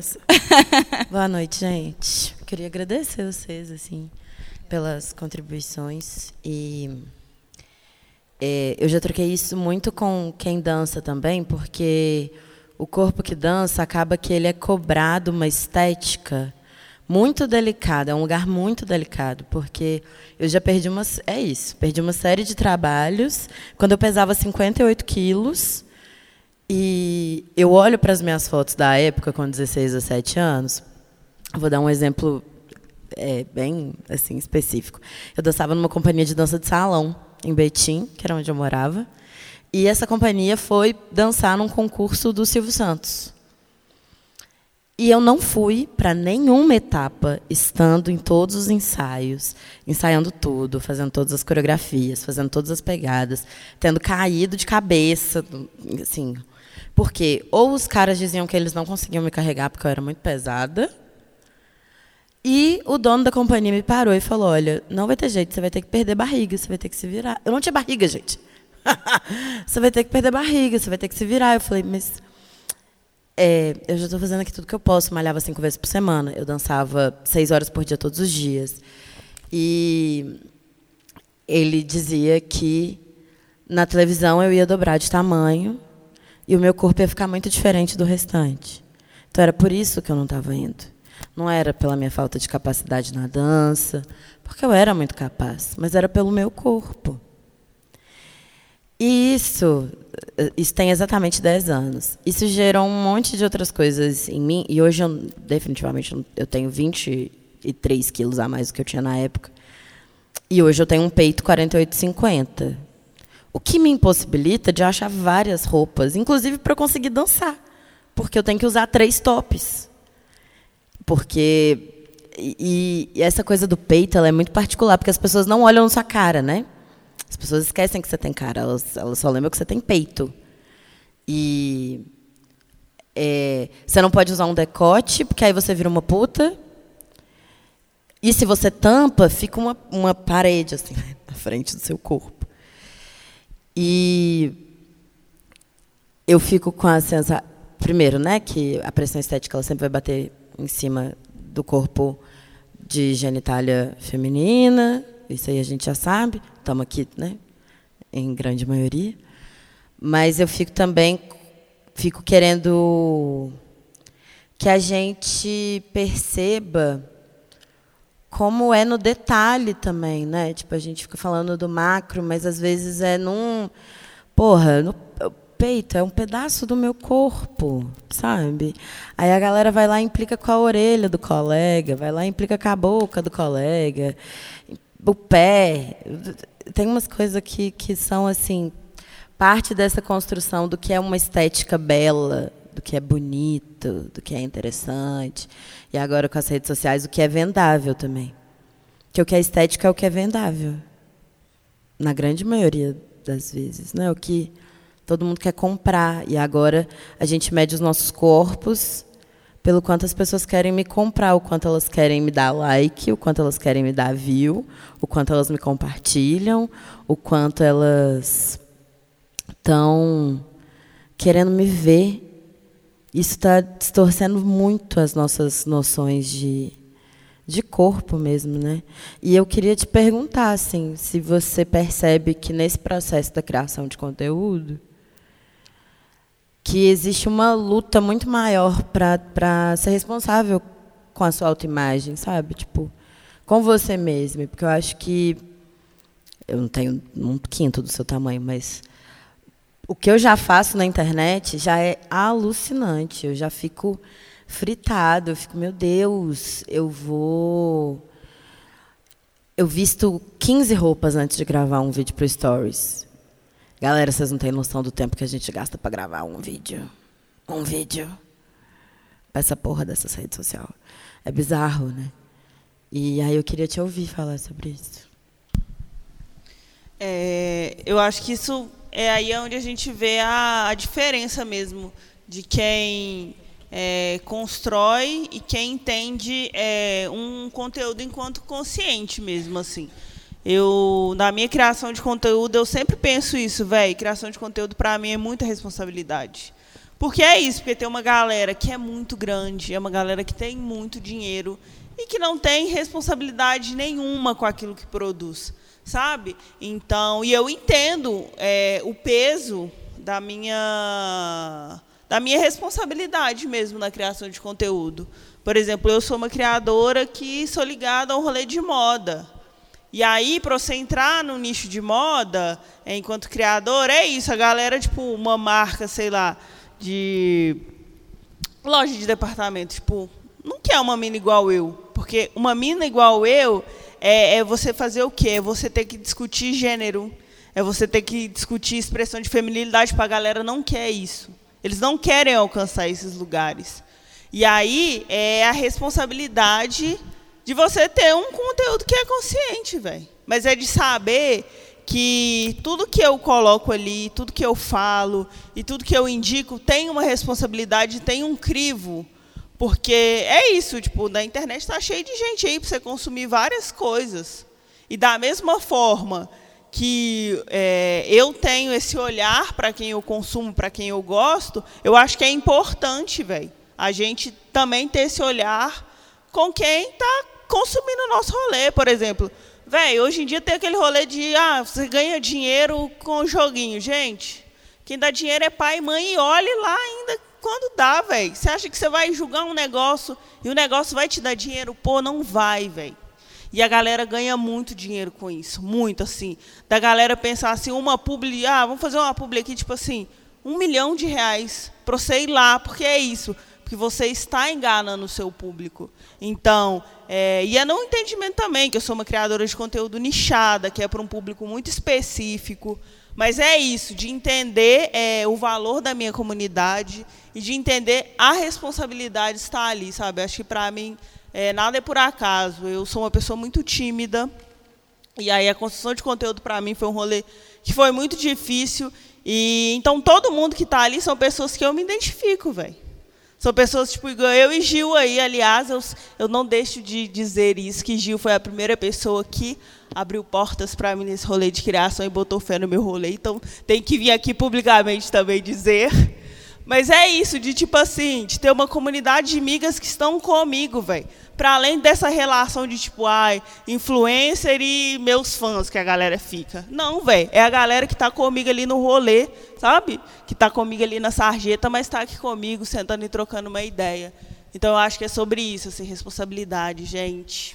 Dessa era de tanta informação, se a gente não tiver responsabilidade, acho que a gente está fazendo muita coisa errada. Exatamente. Jamene, é, falando de um outro lado, eu sou, eu trabalho com publicidade, né? Eu sou estrategista de conteúdo de uma agência. É, a responsabilidade ela é tão pesada que quando você vai contratar um, um criador de conteúdo para representar uma marca que você está trabalhando ali, uma vez eu estava numa agência que faz uma marca de batata frita, de batata congelada. E viraram e falaram: vamos fazer um projeto com um cara X daqui de BH. Falei, ele não vai fazer. Por quê? Como é que você sabe? Falei, não vai fazer porque ele condena boteco que tem.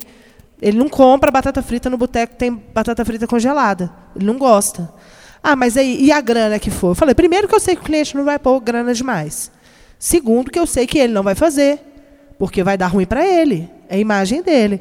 Ah, mas você é amiga dele para falar isso? Eu falei, não, não sou amiga não, mas eu tenho contato dele, porque a gente já tentou fazer outras coisas com ele. Você quer o contato? Tenta a sorte aí. Não vou fazer. Resposta do e-mail. Não vou fazer porque eu não faço conteúdo para batata congelada, porque eu trabalho com eu prefiro trabalhar com produtos em natura e tal. Falei, quer um, um criador de conteúdo que vai fazer? Fui atrás da criadora de conteúdo, que tem um público 35, 45 mais, que quando posta alguma coisa de comida, posta para facilitar a vida das pessoas, está lá fazendo publicidade até hoje, Cinderela de Mentira, fazendo publicidade para Batata Bem Brasil. É, quando você responsabilidade, res, é, tem responsabilidade com o seu nicho, com o que você fala e você se posiciona, não importa se você tem é, a publicidade chega para você, o conteúdo chega para você e o contratante tem confiança de deixar você fazer o que você quiser com o conteúdo. Nessa ocasião, a gente ouçou com o Nenel, que é do Baixa Gastronomia, as pessoas queriam fazer com ele essa publicidade. Não vai rolar. Ele mete o pão em batata congelada. Não, boteco, ele fala, enche a boca para falar: caraca, o boteco aqui, ó, batata mesmo, estava lá descascando, que não sei o quê. Naquela época, a gente já falava disso, tem uns quatro anos. Aí a gente entrou na pandemia, e mais ainda, a gente tem que ter essa responsabilidade sobre o conteúdo que a gente posta. Então, é, conteúdo de compra demais, é, conteúdo de. É, eu via várias amigas que fazem conteúdo de moda plus size, fazendo, é, toda semana compra, toda semana compra, porque acabou o conteúdo. Você não, você não vai para os lugares. E eu cheguei para algumas e falei, gente, pelo amor de Deus, não é todo mundo que pode fazer uma comprinha toda semana, sabe? Segura a mão aí no conteúdo de compra, vamos falar de outras coisas, vamos falar de reciclagem, vamos falar de reaproveitar, porque pega mal. Pega muito mal no, no, no, contexto que a gente passou nos últimos dois anos, que a gente ainda está vivendo, de gente ainda passando fome nessa bolsa desse governo, de gente ainda é, comprando osso, sabe? Eu já ouvi de produtor de evento falando, eu não disputo mais ingresso com quem está vendendo outro festival, eu disputo ingresso com cesta básica, isso é pesado. E as pessoas ainda têm essa, essa coisa do consumo.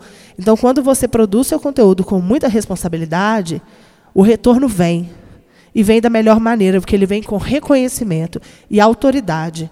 Então, é um trampo, mas continuem fazendo, quem vive de conteúdo, continuem fazendo com responsabilidade. Temos mais criadores de conteúdo nesse ambiente. Amandinha, beijo. Honey, beijo. Continuem sendo genuínos aos seus conteúdos para vocês chegarem em lugares importantes. Porque é, a gente já, já é muito neste caso, que somente mulheres criadoras de conteúdo, a gente já é muito tirada por menos. A gente é muito tirada por menos. Ah, é blogueirinha, ah, é isso, ah, é blogueiragem. Não, gente, isso é, é trabalho. As pessoas vivem disso. Hoje, os profissionais de dança vivem muito da internet. Eles precisam muito mostrar o trabalho na internet. As meninas lá trabalham com comida, com, com lifestyle. Se você não mostrar o que você está vendo ali o tempo inteiro, você precisa ser responsável. Você vai mostrar, é, você vai fazer propaganda para bolsonarista? Desculpa. Publicidade para bolsonaristas, para mim, hoje é o fim. Se você se posiciona de uma forma que você não é, é se eu digo, eu não sou uma pessoa bolsonarista, você vai lá e faz publicidade para bolsonarista, para mim você está sendo. Eu acho muito fim. A gente conversava disso outro dia, né, Rani? Sobre as pessoas que, são, que, que, que agem com, com. Eu acho muito paia. Eu acho muito ruim. Então, quando você é genuíno, quando você. As marcas olham, as marcas percebem. É, porque dentro das, infelizmente, a gente não está nos lugares de decisão, mas a gente está, eu, é, como publicitário, eu estou no lugar de estratégia. Então eu não faço nem chegar na mão do, do patrão uma pessoa que, que, de quem vai escolher uma pessoa que não tem fit com o negócio. Então é muito importante continuar sendo responsável com o que a gente faz. Isso vale para tudo. Isso vale para quem vende produto. Isso vale para quem para o artista que vai entrar, para vocês que entram em projetos de, de, de, lei de incentivo e tal, é importante é, manter posicionamento e na hora de você levar o projeto para frente também. Porque não adianta nada. A gente tem uma feira de moda plus size. É, a gente estava conversando um tempo atrás sobre uma outra feira de moda plus size que fez uma ação com uma loja grande, o Magazine.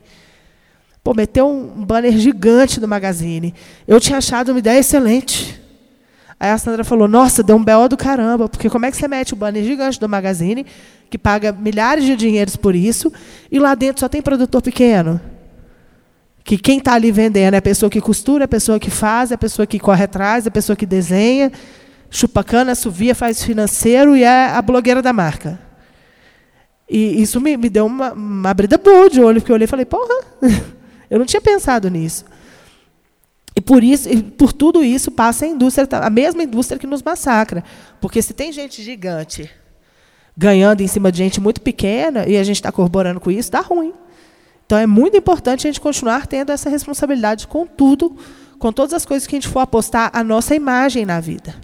Então, enquanto a Trek, enquanto coletivo, enquanto banda, enquanto bloco, é, quando a gente tem uma ideia, quando vocês tiverem uma ideia muito boa, a gente tem, vocês têm que pensar muito nisso, sabe? De onde é que a gente vai colocar essa ideia. E uma coisa que a gente não falou, que a gente falou aqui o tempo inteiro, eu acho importante trazer, a gente fala sobre as nossas ilhas de acolhimento, né? É, ah, tem que furar a bolha, tem que furar a bolha, mas às vezes a bolha é o que salva, sabe? A bolha deixa a gente respirar. A bolha, bolinha, bolinha ama, né? Eu amo bolinha. É, eu não sei o que seria de mim hoje se eu não tivesse rolê de peso na vida, sabe? É, eu não sei o que seria de mim hoje se eu não tivesse encontrado BH Estilo Plus, conhecido as pessoas que eu conheci lá. Eu vou, se eu tiver 30 reais, vou comprar uma brusinha de 30 reais, rezar para ter uma brusinha de 30 reais no Bazar das Blogueiras na feira, mas eu fico o dia inteiro ali. Hoje eu tenho a obrigação de ficar o dia inteiro, mas antes eu ia de rolê mesmo, de ficar lá o dia inteiro, porque aquilo ali é um deleite para os meus olhos. É ver outras pessoas, não só porque elas estão comprando e gastando dinheiro, não sei o que não, porque elas estão se surpreendendo com coisas muito boas acontecendo para elas. E falar, caraca, eu sempre quis ter essa peça, eu sempre quis vestir um blazer. Eu sempre quis vestir uma calça jeans que me servisse e que não me apertasse e que os, os hiperfeche. Eu sempre quis encontrar outras mulheres e ver as mulheres vestindo aquelas coisas assim. É surreal você chegar nesse lugar. É, e essas ilhas, elas precisam. É, os lugares seguros para a gente é muito importante. No último carnaval, é, carnaval oficial, né? O último carnaval que patrocina a prefeitura e banheiro químico na rua, o, eu fui convidada por um bloco para fazer um discurso na abertura do bloco. E uma outra, e nesse momento eu estava saindo do bloco e veio uma pessoa de um bloco muito grande de BH e falou: "Eu quero que você fale isso no meu bloco". Eu falo: "Não vou falhar, não vou falar isso no seu bloco". Eu não tenho a menor condição de falar isso. Eu estava daquele jeito e o Rubens Aredes falou que, que queria que eu falasse em cima do trio do Brilha. Eu falei: "Eu nunca vou falar isso em cima do trio do Brilha". Porque eu não sei o que eu vou receber lá embaixo, sabe? Por mais que a mensagem tenha que chegar a mais pessoas possível, tem que chegar a mais pessoas possível. Mas eu não sei o que vai acontecer se eu vou para Então Brilha 5 horas da manhã e vou falar lá que as pessoas têm que é, respeitar os corpos maiores no carnaval e olhar para a gente com afeto e chegar lá embaixo uma galera louca, virada do, do, dos, dos carna, carna mirante aí, sei lá, que desce o Brilha e que vai chegar lá e vai embaixo me chamar de gordo escroto, vai querer me passar a mão, vai querer, ah, você, gostosa, você não é a grande gostosa, então vem cá. Porque eu não sei se esse lugar é seguro para mim. E não é. Eu amo o brilho, eu adoro o brilho. Para mim, só é carnaval depois que, que sou sereno do brilho. Mas eu não tenho coragem de subir naquele trio ainda. Porque eu não me sinto acolhida e segura de verdade. Eu preciso estar segura. E é, estar em lugares que me proporcionam isso, para mim, é extremamente fundamental. Não dá para eu ir para um lugar onde eu não sei se eu vou ter segurança. Porque é uma luta política? É uma luta política, mas eu preciso me preservar. A gente tem um background de, de um monte de, de BO psicológico, eu não preciso arrumar mais um, sabe? Então, é muito difícil. Se a gente tem um bonde, uma ilha para ir junto com a gente, até para ir para esses lugares que são menos seguros, eu preciso estar com, com os meus. E é por isso que eu sempre carrego meu bonde junto, eu tento convidar todo mundo, é, porque eu preciso olhar e me reconhecer ali, é, nas pessoas que estão aqui. Para mim é importante me reconhecer nas pessoas ver que tem alguém, tipo assim, se eu estiver falando muita merda, vai ter uma pessoa olhando para mim dentro dos meus olhos. Então, andem com suas bolinhas assim, furem vez ou outra, mas façam, promovam suas ilhas de acolhimento, porque não dá para viver sozinho. Ninguém chega a lugar nenhum sozinho de tudo.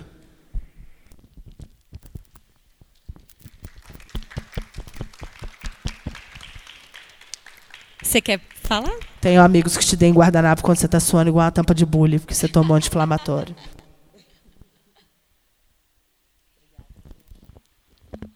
O meu tá meio ruim. Será que você. Pode ser esse. Vamos ver se chega. Será que chega?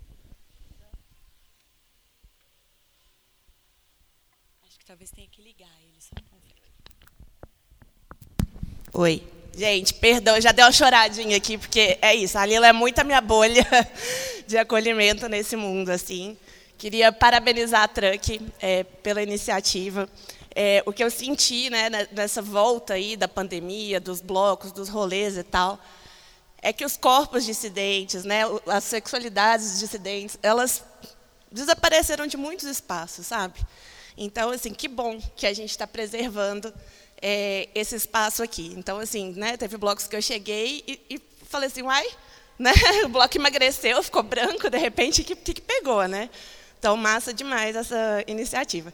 E a pergunta que eu, né, o questionamento que eu tenho para vocês, né, vocês estão aí falando de responsabilidade e tal, e eu estou no momento que eu estou muito exausta de ter responsabilidade, eu estou exausta de explicar, estou exausta de falar.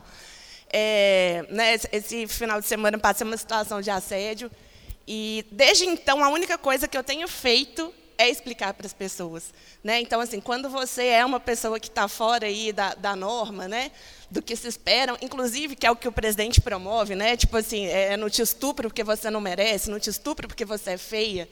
Né? Então, assim, eu acho que foi o primeiro assédio que ficou muito claro para mim que era porque eu era uma mulher lésbica. Né? E aí eu queria perguntar para vocês, assim, é, se isso, né, se não chega uma hora também, vocês que produzem conteúdo, onde vocês, né, a Lila falou aí um pouquinho já dessas bolhas de conforto, que é, né, que bom que eu tenho todo um, um círculo de, de acolhimento, mas como também equilibrar isso, porque chega uma hora que a sua saúde é, cobra, né?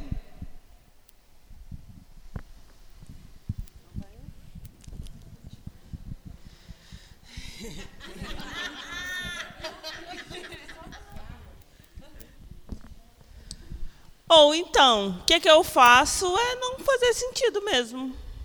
É isso. Eu. É isso, a gente fica num processo que é muito cansativo, velho. E olha que eu sou uma pessoa que vem da educação, então, né, eu entendo a educação como uma forma da gente mudar a sociedade. Mas também tô cansada, velho. Tô cansada mesmo, militante cansada, sabe? É, e é isso, assim, acho que a gente sempre tem que ficar se explicando, velho. A vida inteira a gente tem que ficar, sabe, se explicando, ah, por que, que eu faço isso, por que, que eu faço aquilo. A gente, eu faço porque eu faço, assim, sabe? Então, porque é isso, porque no final das contas é a gente que segura o nosso rolê, é a gente que cuida, né? A gente, a nossa rede de apoio, que cuida da nossa saúde mental, da nossa saúde física. É, então, é, eu, eu tento focalizar. Eu acho que é importante a gente furar as bolhas, é importante a gente furar as bolhas, mas é também dar o que dá conta de fazer, velho, porque senão a gente só fica a vida inteira é, se explicando. A gente tem que se explicar o tempo todo, a gente tem que fazer sentido o tempo todo para pessoas que na verdade elas não estão nem aí, tipo assim, elas não estão nem aí. A gente tem que ficar é, se explicando. Tipo, igual, velho, eu sou uma mina preta, eu tô cansada, velho. Tô cansada de ficar explicando as coisas. Cara, você quer saber? A gente está na era da informação, velho. Você pega o telefone, velho, tem tanta informação no telefone, eu tenho que te explicar uma coisa que já existe, já está escrito, velho. A pessoa pode ir pro BBB é. também, né? Porque no BBB o povo tá com tempo para explicar. né? Coitadinho, né? O cara lá falando que ele veio da roça, o cara milionário coitado, não teve acesso. Ou tem aqueles que fazem também né, o letramento, mas um letramento bem estranho também. E aí, tipo assim, você tem que ficar explicando uma parada que já tem, velho, já tem produção. Ou, para mim, um dos, uma das coisas mais incríveis é, tipo assim, você pega. A gente tinha vários equipamentos, a gente consegue é, agregar tudo no equipamento só, velho. Você abre o YouTube ali, você pergunta, é, o que é ser negro? O que é ser sapatão? Tá tudo ali. A pessoa não faz o mínimo esforço. Você tem que ficar explicando a mesma coisa, velho. E hoje em dia eu falo, não vou explicar, velho. Você quer saber, você tem que pesquisar. Pô. Às vezes nem precisa é. procurar, né? Igual a Siri agora há pouco. já já responde, eu nem é. perguntei nada. Pô, eu também não sabia. Eu também fiz meu corre, velho. Faz seu corre também. Porque é isso, tem uma galera que é tudo mastigado, tem uma galera, ah, eu não entendo, pô, velho. Então, infelizmente, é. É isso, né? Você que lute aí. É isso, a gente tem que preservar a nossa saúde, porque senão a gente vai ficar a vida inteira tentando fazer sentido e é isso. E a gente vai adoecendo nesses, nesses momentos, sabe? E até sem alguém para ficar perguntando para a gente, a gente fica se explicando, porque essas vozes voltam, né? A, a, opressão fica ali vivona e você fica lá criando explicação dentro da sua cabeça para ninguém. Até a hora que você fala, não, Porque é isso, né? Essa explicação e essa espera da, da gente explicar tintim por tintim também é uma ideia de servidão, né? De que esse corpo tem que estar tá ali servindo algo prontinho para outra pessoa, né? Então, é, pô, então vou me servir, né? Pô, cala a boca aí, voz, vou ali fazer um negócio por mim, vou fazer um outro negócio, porque às vezes é isso também, né? É, a gente escolher as batalhas, eu acho. Tem umas, uns letramentos que valem a pena. E que também é, eu quero ter. Né, pô, tipo assim, minha avó lá com maior dificuldade me falar meu pronome. Não vou sentar com a minha avó para trocar uma ideia? Óbvio que eu vou. Mas minha avó não é qualquer pessoa ali do boteco que acha que, que tem que ter e que acha que vai. E porque é isso, né? Ainda tem uma ideia muito maluca, eu acho, na cabeça do povo, de que pedir a explicação é legal. Sabe? Nossa, que legal que eu sou aqui, porque eu quero te ouvir, eu quero a sua aula aqui. Né? Você louco de checkmate no é, rolê, o povo querendo saber. Isso, mas o povo quer estar tá bonito com o louco de checkmate, quer estar tá bonito ainda. Estou te dando um palco aqui para você me dar uma aula, né? E da gente poder falar. É, e, e, aí é isso, pô, você quer uma aula, eu cobro 60 reais, assim, mais ou menos, para ter uma para dar uma aula mesmo, mas aí vamos pegar de teoria, vamos estudar mesmo e pá. Aqui no boteco tá querendo aprender mesmo? Escuta, porque a galera não escuta, né? A galera tá querendo falar. Então, e com relação a várias coisas, né? Tipo isso, qualquer pergunta invasiva que o povo vem, porque tem pergunta para tudo, o povo tem curiosidade de tudo, de repente, né? Você virar a curiosidade da pessoa que nem lembra que a gente existe, por exemplo, lá tendo uma roda de amigo, né? E quando a gente fala isso, aquelas perguntas de ai, quantos amigos trans você tem? Ou quantos amigos sapatão? Ou quantos amigos pretos você tem? Ou ah, você já beijou alguém trans? Que a galera revete fala, alguém trans já quis te beijar, na verdade, né? Alguém preto já quis te beijar.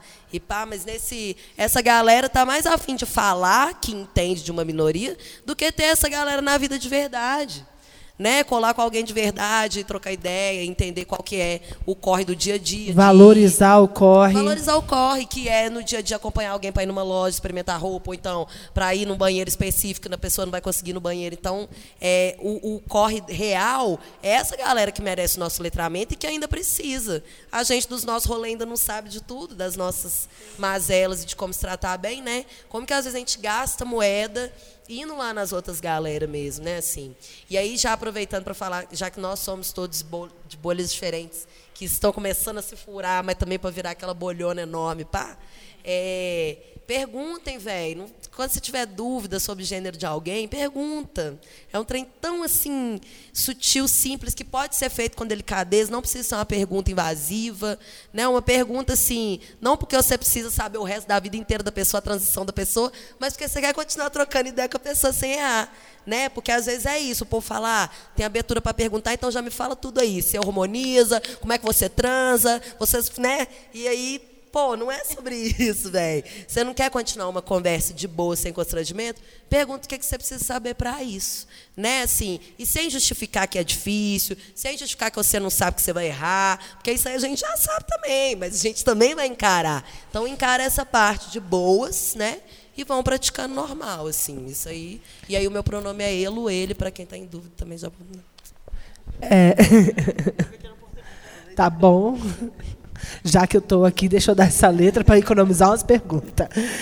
É, a militância é muito cansativa mesmo, né? E além da criação de conteúdo, para quem cria conteúdo, você tem dois, duas coisas cansativas. Mas viver sendo um corpo dissidente e lutar para que outros corpos dissidentes vivam bem é muito cansativo e te colocam nesse lugar de obrigação.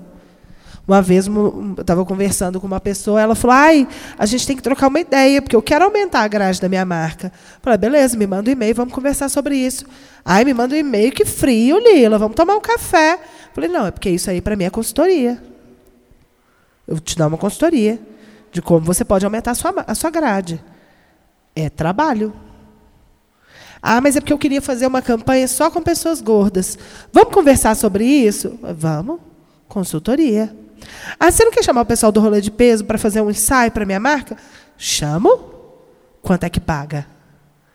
Porque é a nossa imagem, que inclusive é maravilhosa a nossa imagem. Não é uma imagem qualquer, é uma imagem bonita, é uma imagem colorida, festiva e bem cuidada. Porque a gente é gordo e não é desrelaxado.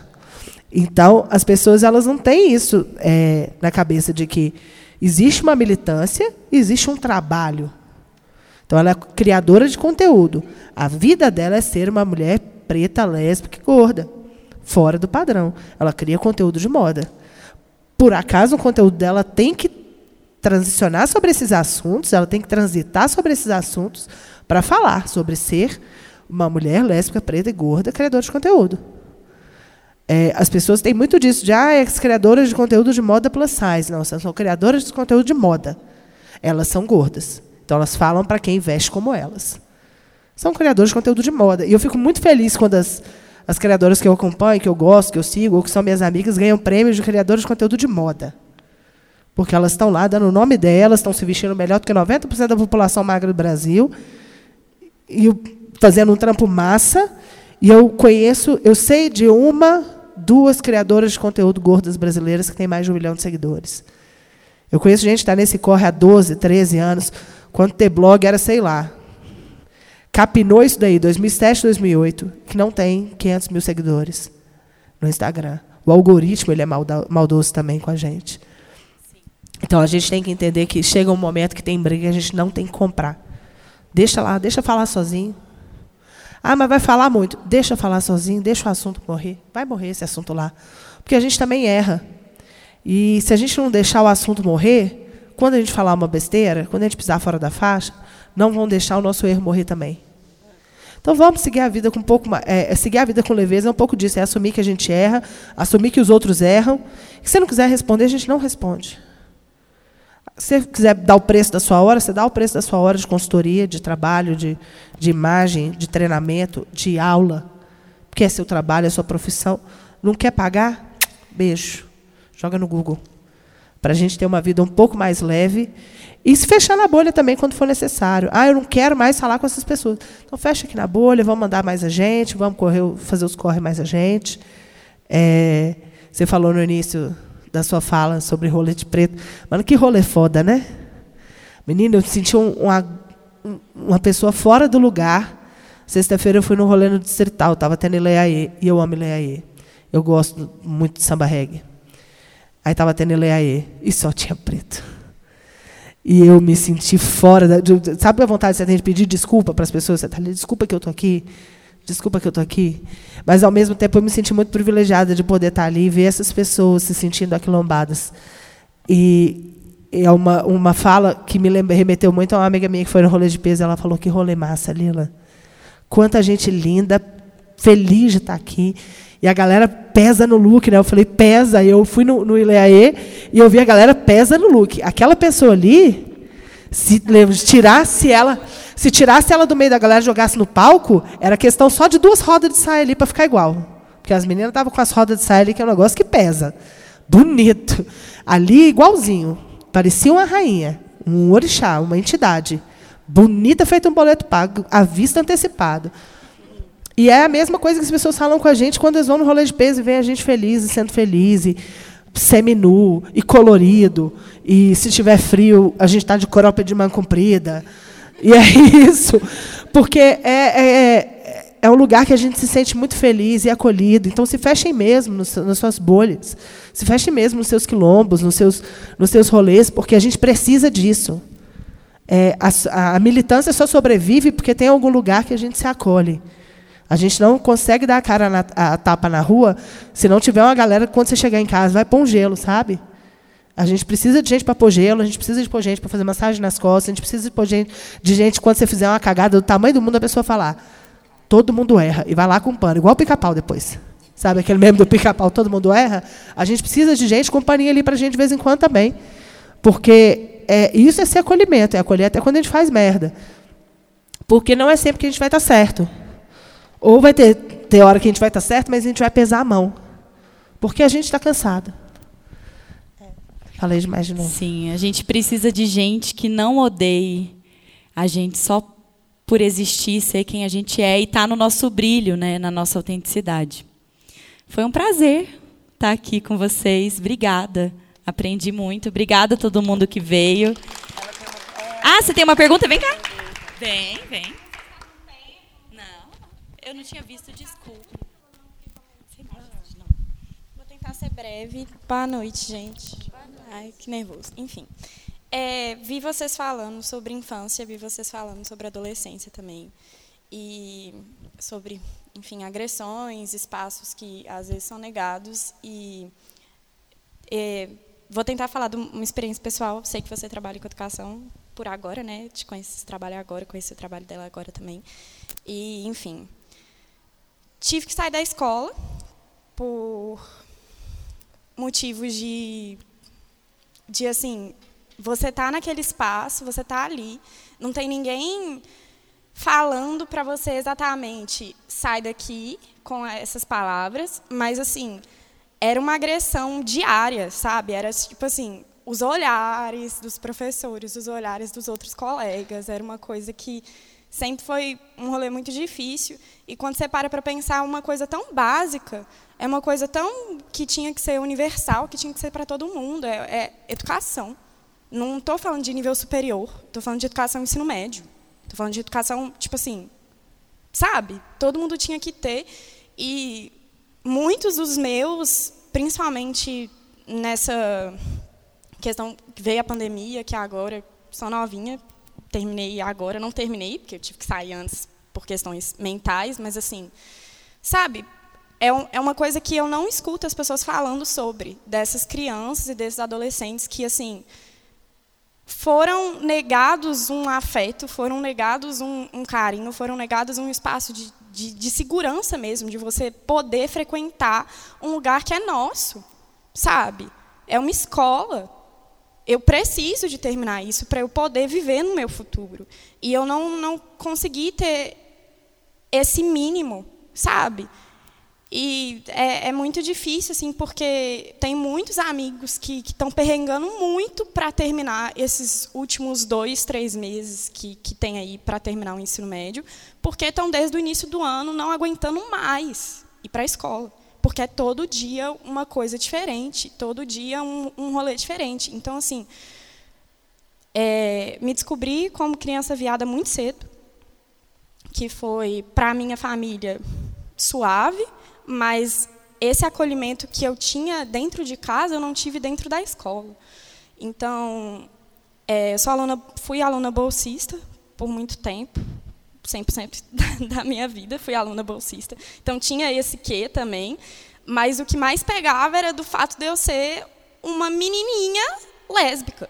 Então, assim, eram muitos olhares, eram muitas coisas que você ficava tipo assim, velho, eu já estou de boa com isso, eu não preciso que vocês estejam de boa com isso, mas eu preciso ter amigo, sabe? Eu preciso ter essa bolha e esse, e esse rolê, mas como ter essa bolha e esse trem todo, sendo que 90% do tempo eu estou ali dentro da escola?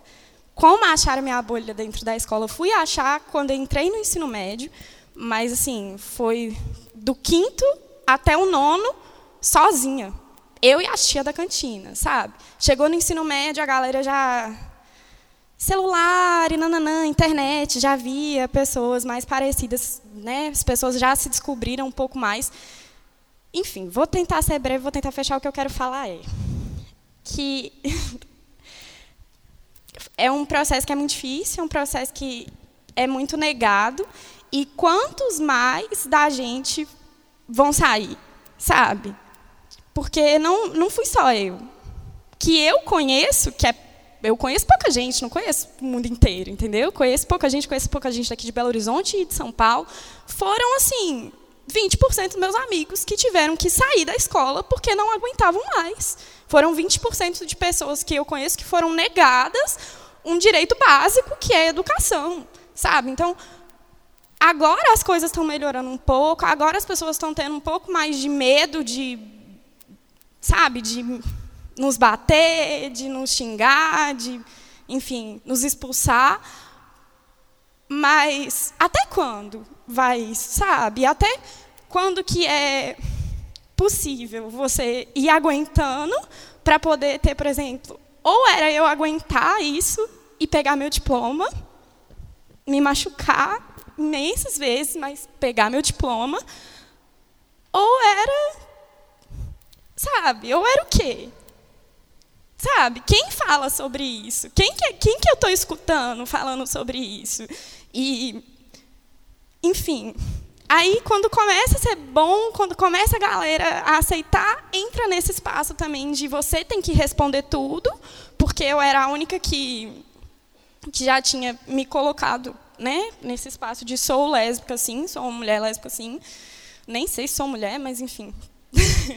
Sabe? É, e é muita pergunta, é muita, tipo, você já se colocou nesse lugar, então você vai me explicar. Quando tiver um trabalho que a gente está fazendo sobre humanidade, quem que vai dar as palestras aqui é você. Quando a nossa escola quiser portar, como nós somos uma escola inclusiva, quem vai ajudar é você. Só que quem que me ajudou, sabe? Então é tipo eu sempre nesse lugar de ter que ajudar o outro, de ter que me dar, de ter que me descobrir, ter que descobrir tudo sozinha e fazer tudo sozinha. E até quando, sabe? Até quando que vamos ter criança saindo da escola porque não se sente confortável, gente? Sabe?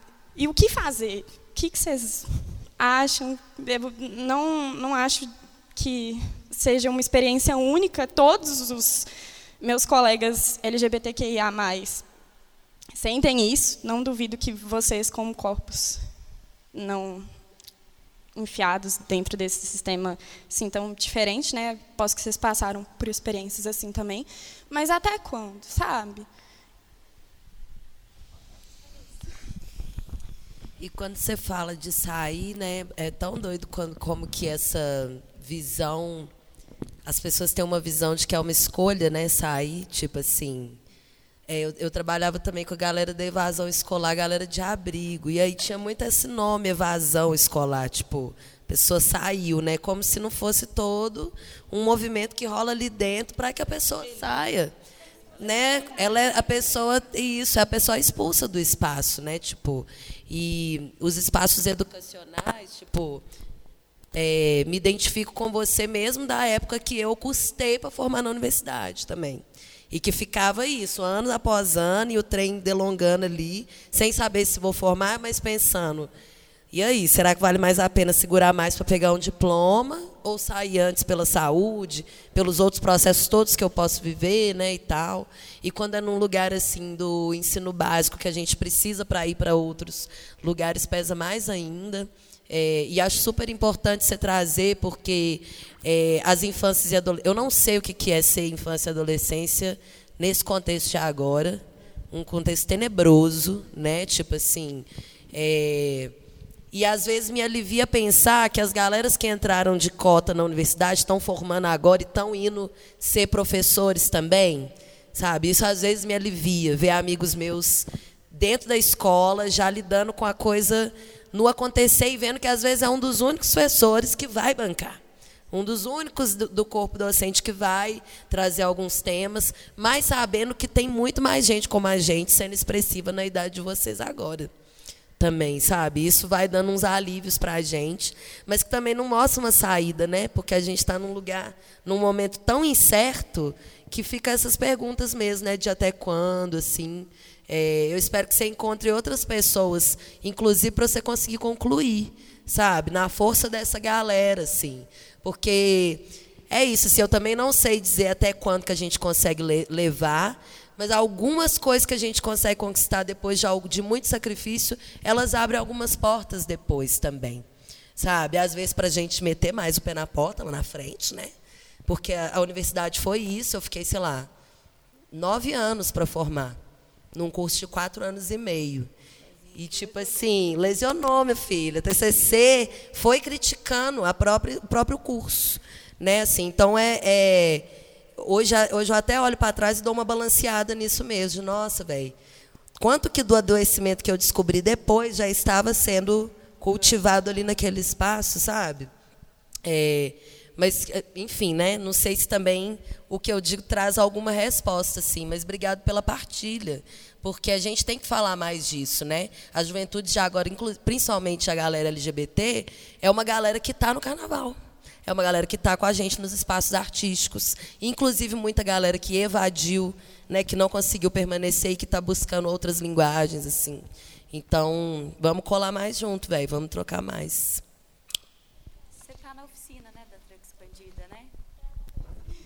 Que bom. Que bom. Eu acho que suporte psicológico, médico, é todos os suportes que você puder ter, se você tivesse é, essa condição, esse privilégio. É, é, importante e é importante partilhar sempre que você conseguir.